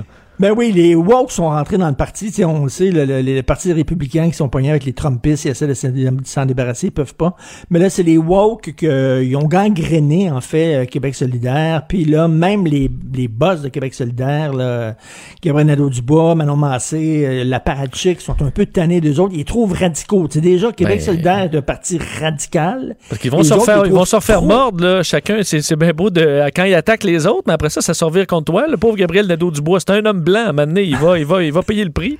Ben oui, euh, je pense qu'ils semblent. Mais tu sais, eux autres veulent revenir à une gauche là, qui était la gauche de la, défense des petits travailleurs, euh, bon, etc. La, gauche traditionnelle. Et là, maintenant, c'est pas ça. C'est la défense des minorités, quelles qu'elles soient, la défense de l'immigrant, la défense, bon, l'intersectionnalité tout ça. Le, le- le mouvement sont écœurés, veulent se débarrasser des autres. Sauf que si cette plante vénéneuse a pu prendre racine dans Québec solidaire, c'est qu'il y avait un terreau fertile quand même là. Tu sais si euh, si ça a pu pousser ça.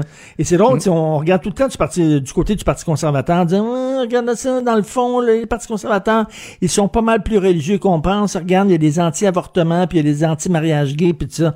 Mais regardez du côté de la gauche aussi là. Si ce mouvement-là a pu prendre autant d'importance, là, c'est parce qu'il y avait un terreau là pour C'est sûr qu'il y a quelques membres euh, de, de, de cette gang-là chez Québec, Québec solidaire qui sont... euh, pour qui Catherine Dorion, ça, on a l'impression que c'est une, euh, que c'est une traditionnaliste. Là. Donc, ça Ben, va. Elle est trop, elle est trop- elle est trop à droite. Ben, c'est ce qui est va, ce qui droite, arriver à un moment donné. euh, parce que quelques. Mais est-ce qu'il n'y a pas quand même. euh, Quand tu écoutes Manon Massé, Gabriel Nadeau-Dubois, c'est quand même des gens articulés qui sont. euh, qui sont euh, tu sais, Gabriel Nadeau-Dubois, Oui, des fois, il nous quand- mais surprend, quand- il est oui, habile. oui. Est-ce qu'il serait non, quand même capable d'isoler le, le bon grain de livret? Mais je trouve que GND euh, est très bon, puis que sa place comme député, puis il pose d'excellentes questions. Oui. Euh, mais, mais cela dit, quand tu lis le programme de, de Québec solidaire, c'est un programme qui est quand même très radical. Très radical. Et que cette gang-là de coucous qui sont en train de s'insérer au sein de Québec solidaire, ils trouvent que c'est pas assez radical. Ça en dit long en maudit sur cette gauche woke là et au sein de la gauche il y a comme maintenant un genre de guerre civile et c'est partout là hein. c'est au sein des démocrates c'est au sein de la gauche du parti socialiste en France et tout ça où ils sont pognés avec ces coucous-là et ne savent pas, absolument pas quoi faire. Dans- en même temps, ils sont de gauche comme eux autres, mais en même temps, ils sont... En fait, ce que c'est... Mathieu Bocoté me disait ça tantôt ce matin. Il disait, finalement, ce qu'ils n'aiment pas de cette gang-là, c'est qu'ils les trouvent trop... C'est pas, c'est pas les, des idées qu'ils défendent. Je pense qu'ils sont peut-être d'accord avec les idées qu'ils défendent. Ils trouvent qu'ils les défendent trop, de façon trop radicale.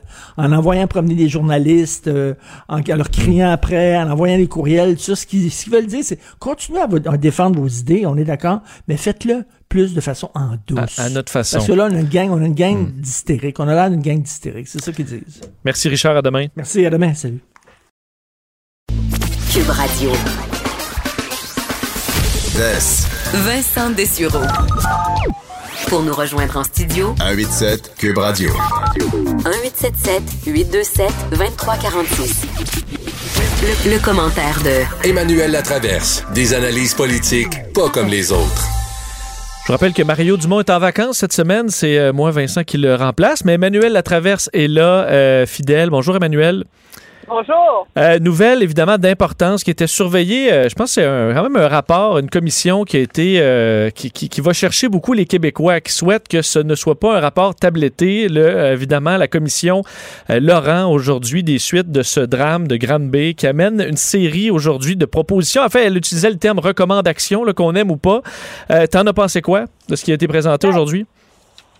Je, ce que j'en pense, je pense que Mme Laurent aurait eu besoin d'un bon plan de com. OK. Parce que c'est euh, c'est difficile de déchiffrer où elle veut en arriver à la lecture du rapport. Donc, c'est pas euh, et euh, et ça et on a l'impression d'hériter d'un magma de recommandations très très bureaucratique. Alors que si on réussit là, à déchiffrer tout ça, euh, je crois quand même qu'elle propose euh, une plus qu'une réforme, une révolution ambitieuse de tout le système de la jeunesse au Québec. Pourquoi? Parce que depuis de nombreuses années, c'est comme si la DPJ est devenue la seule gardienne de la protection des enfants. C'est elle qui détient les clés du temple. Qu'est-ce que ça a donné, ça? Ça a donné un système engorgé avec des intervenantes surmenées, des catastrophes euh, fa- familiales, objectivement. Et donc, ce qu'elle propose, c'est de, de, de décloisonner tout ça. Puis là, tu vois, je suis en train d'utiliser un langage bureaucratique. mais d'en- faire, un peu le mandat. Mais d'en faire, Em- Emmanuel, le mandat de, le mandat de tout, de tout le monde, en fait. Ben oui, mais alors, ça veut dire qu'il faut que les écoles s'occupent de ça. Faut qu'on redonne au CLSC leur rôle qui était d'être une première ligne pour tout ce qui est psychosocial, la- l'accompagnement, ouvrir les portes des services communautaires, etc., etc., pour que finalement, la DPJ devienne la fin d'un processus. Tu es supposé te ramasser à la DPJ quand il n'y a plus rien d'autre à faire. Elle-même disait, c'est les soins intensifs. Quand tu as une grippe, tu t'en vas pas aux soins intensifs en commençant.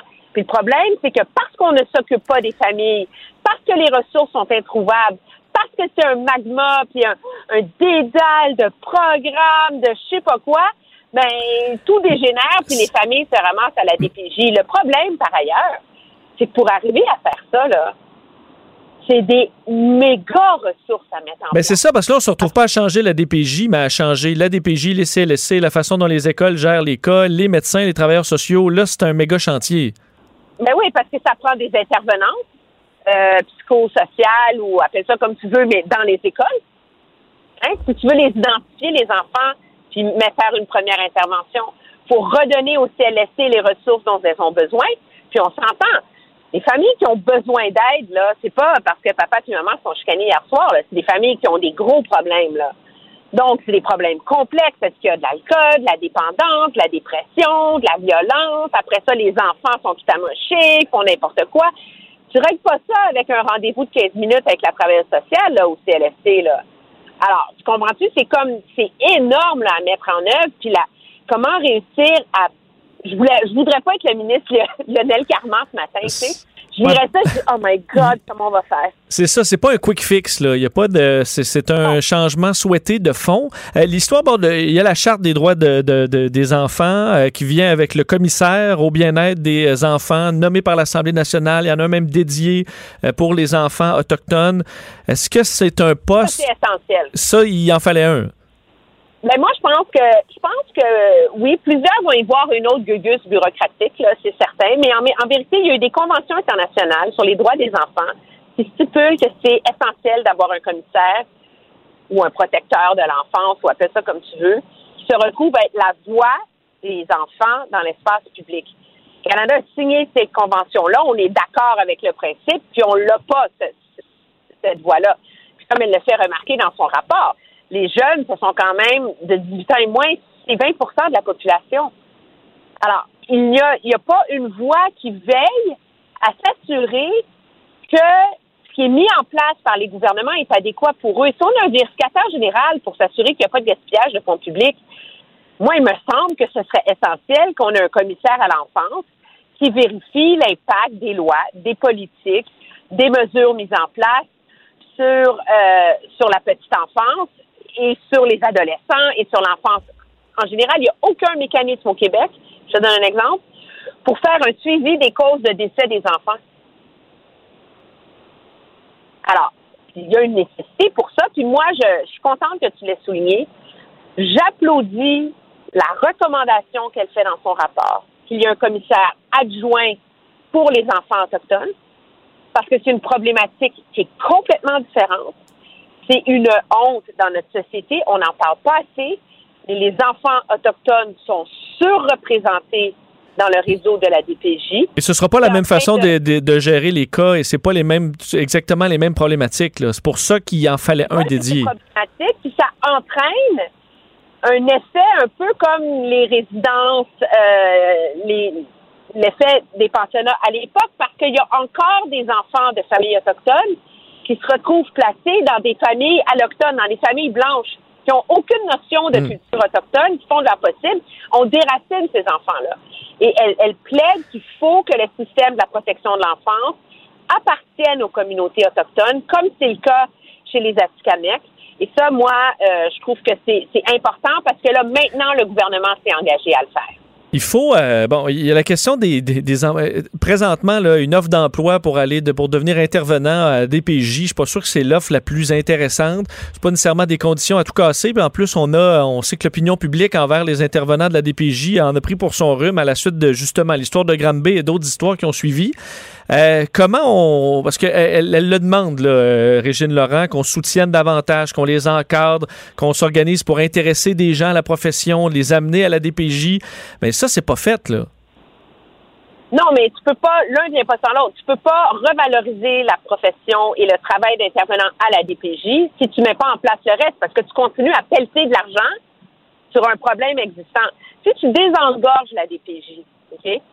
Si les, les cas qui sont pas les cas les plus graves sont pris en charge par les CLSC, par des organismes communautaires, par les écoles, par tout- toutes les, tous les, les services qui sont à proximité, ben, ça libère du temps, ça libère des ressources à la DPJ pour que eux se concentrent sur les cas qui sont complexes et qui ont besoin de la protection de la jeunesse. Il faut pas oublier que c'est l'aboutissement de ça. Elle recommande aussi, puis ça c'est intéressant, que ce soit lié à une formation particulière et à une expertise particulière. Être intervenant en protection de la jeunesse, c'est pas être intervenant en général. Euh, et donc, l'idée, mais alors, tu vois que, je vais pas utiliser euh, une expression galvaudée, mais tout, tout est dans tout là, dans, dans ce rapport-là. C'est très difficile de lui donner un sens si tu n'appliques que quelques recommandations. Pour que, parce que c'est vraiment une vision globale qu'elle donne. Et c'est là que je te dis que bonne chance le gouvernement, parce que par où tu commences, c'est ça qu'il y a, de pas, a de pas, euh, a de pas évident. Mais l'aboutissement, c'est que justement, à la DPJ, on a les ressources parce qu'on est moins surchargé et qu'on ait le temps de bien s'occuper des cas et que le ratio de cas par intervenant soit pas seulement un ratio mathématique, mais soit un ratio aussi. Il y a une intervenante, elle a les, les 10 pires cas de sa région administrative. Ben, elle devrait Et- pas avoir la même charge de travail que celle qui en a 10 faciles. On s'entend. Faut quand même. Ça aussi, là. faut, Emmanuel, qu'il y ait une, une volonté politique aussi pour euh, mettre en œuvre. là. Est-ce que quand même ça, c'est là, là, dans la mesure où le gouvernement peut difficilement se permettre de juste tabletter ça pour faire à peu près rien, parce que l'opinion publique euh, va, va- va vraiment être très négative? Est-ce que là-dessus, on peut s'attendre à ce que le gouvernement essaie d'au- au moins d'y mettre l'effort? Ben, jusqu'ici, oui. M. Legault a, a, a tweet- a émis là, par sa page Facebook, tout de suite après le dépôt du rapport, qu'il allait mettre ça en œuvre, qu'il mettait sur pied un comité ministériel spécial présidé par euh, Lionel Carman pour s'occuper euh, de, de tout ça. Ça, c'est une bonne nouvelle parce que il- il- il donne le coup d'envoi de ça. Mais moi, on va avoir une meilleure lecture de la volonté du gouvernement et de son sérieux face à ça avec la réaction du ministre Carman demain. Parce que tout le monde est d'accord pour faire plus pour les enfants, là. Mais à un moment donné, euh, il va falloir créer des consensus autour de ça. Ce qu'il y a de quand même habile dans le travail de la commission, c'est que les partis d'opposition ont siégé, ont participé à la rédaction. C'est le fruit d'un consensus, ce rapport-là. Et ça, euh, ça veut dire que les, les, les tiraillages de, juridiction, d'interprétation, de priorité ont déjà eu lieu à l'interne de la commission quand on a rédigé le rapport. Alors, ce qu'il y a dedans est appuyé par les quatre partis politiques à l'Assemblée nationale. Et donc, euh, ça aussi, je pense que ça contribue peut-être à aider le gouvernement à aller de l'avant de manière plus sereine, justement parce que tout le monde semble d'accord sur la façon de procéder. On va surveiller ça de près, c'est sûr. Emmanuel, merci. À demain. Ça me fait plaisir. Au revoir. Pour une écoute en tout temps, ce commentaire d'Emmanuel Latraverse est maintenant disponible dans la section balado de l'application ou du site cube.radio. Cube Radio. Tout comme sa série podcast, Emmanuel présente un balado qui vous fera découvrir qui sont les hommes et les femmes derrière nos politiciens. Le hockey a tellement évolué, les jeunes maintenant, ils ont des skills comme ça se peut pas. Puis ces kids-là, ils rêvent à... Jean-François Barry. Un animateur pas comme les autres. Salut Jean-François. Salut Vincent, comment ça va? Ça va très bien. Et euh, ben écoute, on a eu un week-end tellement excitant avec euh, les, euh, les Canadiens que est-ce qu'on peut surfer là-dessus encore ce soir? Ouais, je sais pas, là, ça va être difficile contre les Maple Leafs, mais au moins le Canadien, on en avait parlé ensemble vendredi. euh, on, avait, on avait besoin de points rapidement parce qu'on savait la semaine qu'on avait, là, trois fois Toronto cette semaine, une fois Ottawa à travers ça, que ce serait pas facile et que les Flames avaient un calendrier avantageux. Donc, euh, j'espérais un 3 points sur 4 et le Canadien est allé chercher un 4 en 4, deux remontées d'ailleurs pour, euh, pour le partisan assis dans son salon. C'était très excitant parce que les deux fois, le Canadien tirait de l'arrière 2 à 0 et on est revenu dans le match. Et euh, le dernier de samedi qui s'est terminé en prolongation, étais-tu devant ton téléviseur pour voir le premier but de Cole Caulfield? Absolument, puis ça a tellement fait du bien parce que ça va au-delà du, euh, au-delà du hockey, c'est de voir, euh, un jeune homme qui a travaillé fort, qui arrive à son rêve, peu importe les- le, le sport, euh, c'est c'est quelque chose qui je pense va chercher un peu tout le monde. Je pense que ça a fait énormément de bien à tous les fans du Canadien. là. Ouais, ouais, puis c'est un scénario de rêve, tu sais, en prolongation. Puis on l'a vu se dessiner, là. Tu sais, de, de Mais le scénario écran, de rêve nous, on- aurait été de le faire au premier match, là, mais bon, on va. Ouais, oui. Quand- C'est quand même très bon. là. On va, pre- on va prendre celui-là. Donc ce soir, ça va être euh, différent contre les Maple Leafs. Ça va être beaucoup plus difficile. Euh, surtout que le Canadien a toujours une équipe amoindrie. Il y a encore beaucoup de blessés. Puis quand, euh, dans n'importe quelle équipe de la Ligue nationale, tu peux compenser des blessures avec des joueurs de soutien, mais à un moment donné, ça finit par te rattraper. Là. Tu peux pas faire ça sur une longue période. Mais tu sais, des fois, que- des fois, le Canadien, parce que reste, ça, ça change quand même vite, dans la mesure où si on gagne, le- le- là, c'est rendu, est-ce qu'on est troisième et pas est-ce qu'on fait les séries?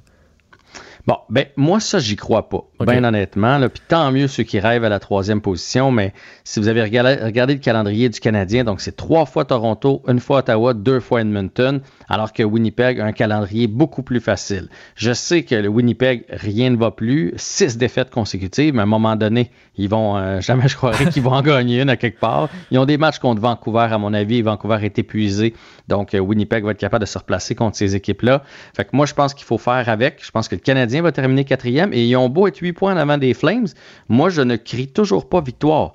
Je vous avais dit, ça prend 7 points la semaine dernière. On en a 4. Il en manque toujours 3 puis ils seront pas si faciles à aller chercher. Fait que moi, je pense que le plus important pour le, Canadien, là, c'est de rentrer en série, de rentrer avec euh, de bonnes habitudes, avec la confiance.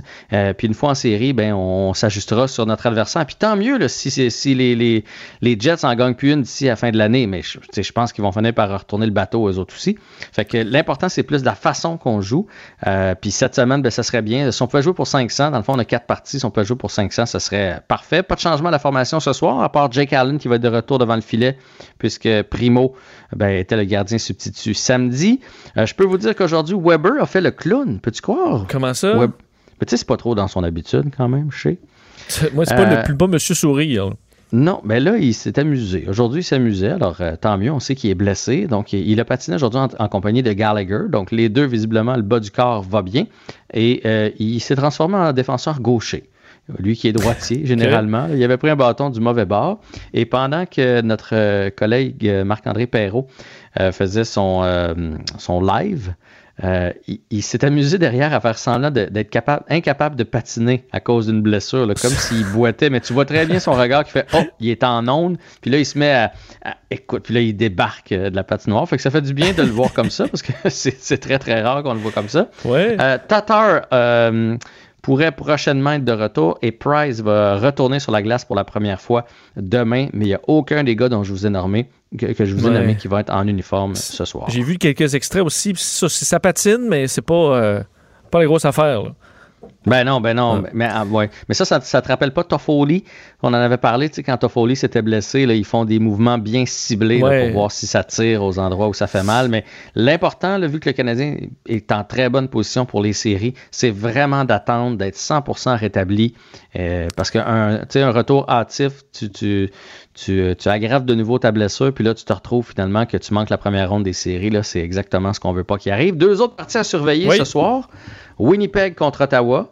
Euh, écoute, Ottawa, sait-on jamais, pourrait nous aider à faire durer le suspense pour le Canadien. si jamais le Canadien euh, bat les livres, c'est que les sénateurs battent les Jets, on serait à égalité demain matin.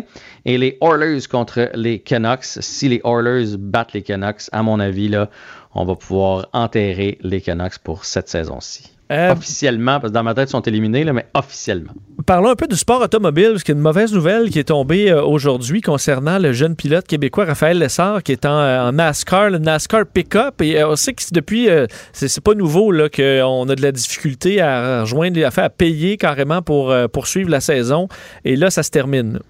Ouais, c'est dommage parce que bon, c'est un jeune de 19 ans qu'on trouve très rafraîchissant ici au Québec. On l'avait reçu dans mon balado, on l'a vu, euh, tout le monde en parle aussi. Et de la manière que ça fonctionne, dans le fond, en camionnette NASCAR, c'est que oui, on te donne un, volant. Lui était avec l'écurie GMS, mais tu dois trouver du financement pour euh, chacune des courses de la saison. Puis ça faisait une couple de semaines qu'on entendait dire qu'il était à la recherche de financement. Puis je me disais, je peux je peux pas croire qu'en plein milieu de la saison, comme ça, on va mettre fin à la saison parce qu'il manque d'argent. Il y a quelqu'un aux États-Unis ou au Québec ou au Canada qui va aller euh, s'associer à un jeune prometteur comme ça qui est qui est rafraîchissant en plus. Tu sais, il me semble que pour une compagnie, c'est tentant de t'intéresser à lui. Puis il y a de bons résultats aussi en piste. Mais malheureusement, donc la nouvelle est tombée aujourd'hui. Mm. Euh, le contrat ne sera pas poursuivi pour le reste de la saison. Ben, honnêtement, je voyais, je pensais que c'était une question de 15-20 000, mais j'ai bien lu 200 000 par course. Euh, en tout cas, c'était des. Euh, je vois que c'était des chiffres quand même impressionnants là, pour. Euh, oui, c'est beaucoup de sous.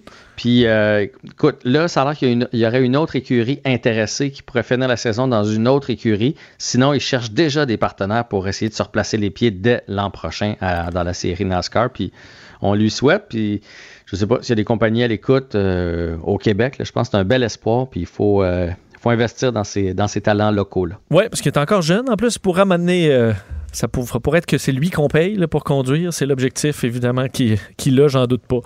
Euh, Jean-François, merci. Ben, on se reparle demain suite à une victoire ou une défaite? Ben, moi, je pense qu'ils vont gagner. C'est souvent, ce- c'est souvent quand vous pensez, toi puis Mario, qu'ils vont perdre, qu'ils gagnent. Alors, euh, moi, je vote l'autre bord. Ah, ben c'est correct. Je suis Mais sûr que j'avais pas Mario dit est je pensais convaincu. qu'il allait perdre. Non, juste pas dit que ça dit allait être difficile. Hein? Ah, Mais, euh, mais, mais, je quand pense qu'ils vont perdre. C'est ça. Et je suis sûr que je texte Mario au chalet, il pense qu'ils vont perdre aussi. On s'en parle demain. Salut. Salut. Bye. Pour une écoute en tout temps, ce commentaire de Jean-François Barry est maintenant disponible dans la section balado de l'application et du site cube.radio. Tout comme sa série balado, Avantage numérique. Un magazine sportif qui aligne entrevues avec tous les acteurs du monde du sport. Cube Radio. Curieux, souriant, cultivé. Vincent Dessureau, le gendre qu'on voudrait tous avoir. Il a une belle tête de vainqueur.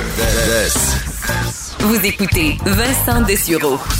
Deux petites choses en terminant. Vous, euh, peut-être euh, que ça- je vais vous apprendre que Bill et Melinda Gates, euh, dont on parle depuis le début de la pandémie comme jamais, se séparent. En fait, ils divorcent, selon ce que je comprends. Ce qui serait, on verra dans les détails, ils ont peut-être un prenup. faut dire que M. Gates n'est pas, est pas riche de la dernière pluie. Là. Alors peut-être que c'est, ce sera pas un des divorces, mais c'est probablement un des divorces les plus coûteux de l'histoire. On se souvient de Jeff Bezos et Madame Bezos, qui était devenue une des personnes les plus riches du monde juste avec son divorce. Alors, on verra pour, euh, pour Bill et Melinda, qui ont quand même une fondation extraordinaire euh, de par le monde, qui aide entre autres au- euh, pour offrir de l'eau, des nouvelles technologies. Tout ça, je comprends que pour les conspirationnistes, c'est autre chose, mais c'est une belle fondation financière de plusieurs milliards. Alors, on verra où ça va. Mon avis, ils vont pas démanteler ça du tout. Et l'autre nouvelle, je voulais revenir rapidement sur ce député de Pontiac, William Amos, qui avait, qui s'était retrouvé nu euh, pendant euh, ben, le Zoom là, de la période de questions à Ottawa et la capture d'écran d'un candidat, d'un député bloquiste s'était retrouvé à faire le tour du monde là, sur les réseaux sociaux. Lui dit ah, il l'a envoyé à quelques personnes, mais c'est pas qui euh, l'a envoyé dans les médias, l'a envoyé sur Internet. Et euh, William Amos a fait une sortie intéressante aujourd'hui. D'ailleurs, c'est notre collègue Raymond Filion qui est arrivé avec ça. Euh, il veut lancer un débat. C'est quand même intéressant de revenir euh, devant les caméras et de dire, ben oui, là, j'étais tout nu. Lui, il revenait de faire une course euh, de jogging, il changeait. Il avait oublié que sa caméra était ouverte. Je comprends que c'est un manque de prudence, là, mais c'est pas... euh, écoute, c'est une erreur de bonne foi. Et lui s'est retrouvé à faire le tour du monde. Sa photo tout nue, elle est partout. Et avec Internet, tu peux plus remettre la pâte dans le tube. C'est fini. Alors lui aurait beau vouloir que ça, disparaisse, c'est pas possible. Et veut lancer un débat. D'un, veut une enquête complète à savoir qu'est-ce qui s'est passé, mais surtout euh, lancer le débat sur qu'est-ce qu'on fait là, avec ces photos qui sont des fois prises sans le consentement de la personne ou envoyées sans le consentement de la personne? Il y a une enquête policière à Montréal sur un forum sur Telegram où les hommes se partagent des photos de leur ex tout nu, euh, évidemment sans le consentement de l'ex, euh, loin de là. Donc, euh, c'est des dossiers qui s'accumulent et qui peuvent arriver à de grandes conséquences. Il y a des jeunes, des femmes, il y a du- ça arrive à des hommes aussi, mais qui tombent dans la dépression. Il y a même eu des cas de suicide pour de la, entre autres de la revenge porn qu'on utilise. Alors, je trouve que c'est intéressant qu'il amène ce, ce débat-là. Pourquoi, quand on voit quelqu'un sur un Zoom, vous voyez un collègue de travail en télétravail, tout nu par accident, votre réflexe, ce serait de prendre un screenshot, une capture d'écran, l'envoyer à tout le monde. Ça devrait pas être ça le réflexe de personne. Ça devrait être de fermer, de lui dire et de pas prendre d'image. Ça devrait être le premier réflexe. Alors c'est un débat, je pense, qui, euh, est intéressant d'avoir et il fait bien de ramener ça sur le tapis. Je vous le fais entendre d'ailleurs ce qu'il a dit à notre collègue Raymond Filion. Oui, ça a été difficile. Oui, ça a été éprouvant. Euh, et euh, je sais que je voudrais jamais voir un autre collègue ou un, ami ou un autre Canadien vivre le la même expérience. Moi, je veux pas l'avoir. Personnellement, je voudrais l'oublier, le mettre à côté. Mais c'est impossible. J'espère que l'impact, c'est qu'il y ait, euh, au fil des semaines et des mois, une discussion approfondie sur euh, euh, la prise de photos euh, non consensuelles euh, et le partage de ces photos. Comment ça s'est passé? Comment on peut le prévenir dans le futur? Oui, et prévenons-le en étant tout simplement bienveillant. C'est peut-être le mot. Si un de vos collègues qui ça arrive, euh, ben, tout simplement l'aviser. Prenez pas d'image parce que vous allez être bien content que ce, soit le réflexe de vos collègues si jamais vous vous retrouvez flambant devant votre caméra parce que je pense que personne n'est à l'abri de ça, à moins que vous soyez habillé 24 heures sur 24. Ça peut, peut m'arriver. Je pense que je suis assez vigilant, mais on sait jamais. Alors, aussi bien que nos collègues soient bienveillants et euh, suppriment toute trace de ce euh, passage. Euh, merci d'avoir été là. On se retrouve demain. Bonne soirée. Cube Radio.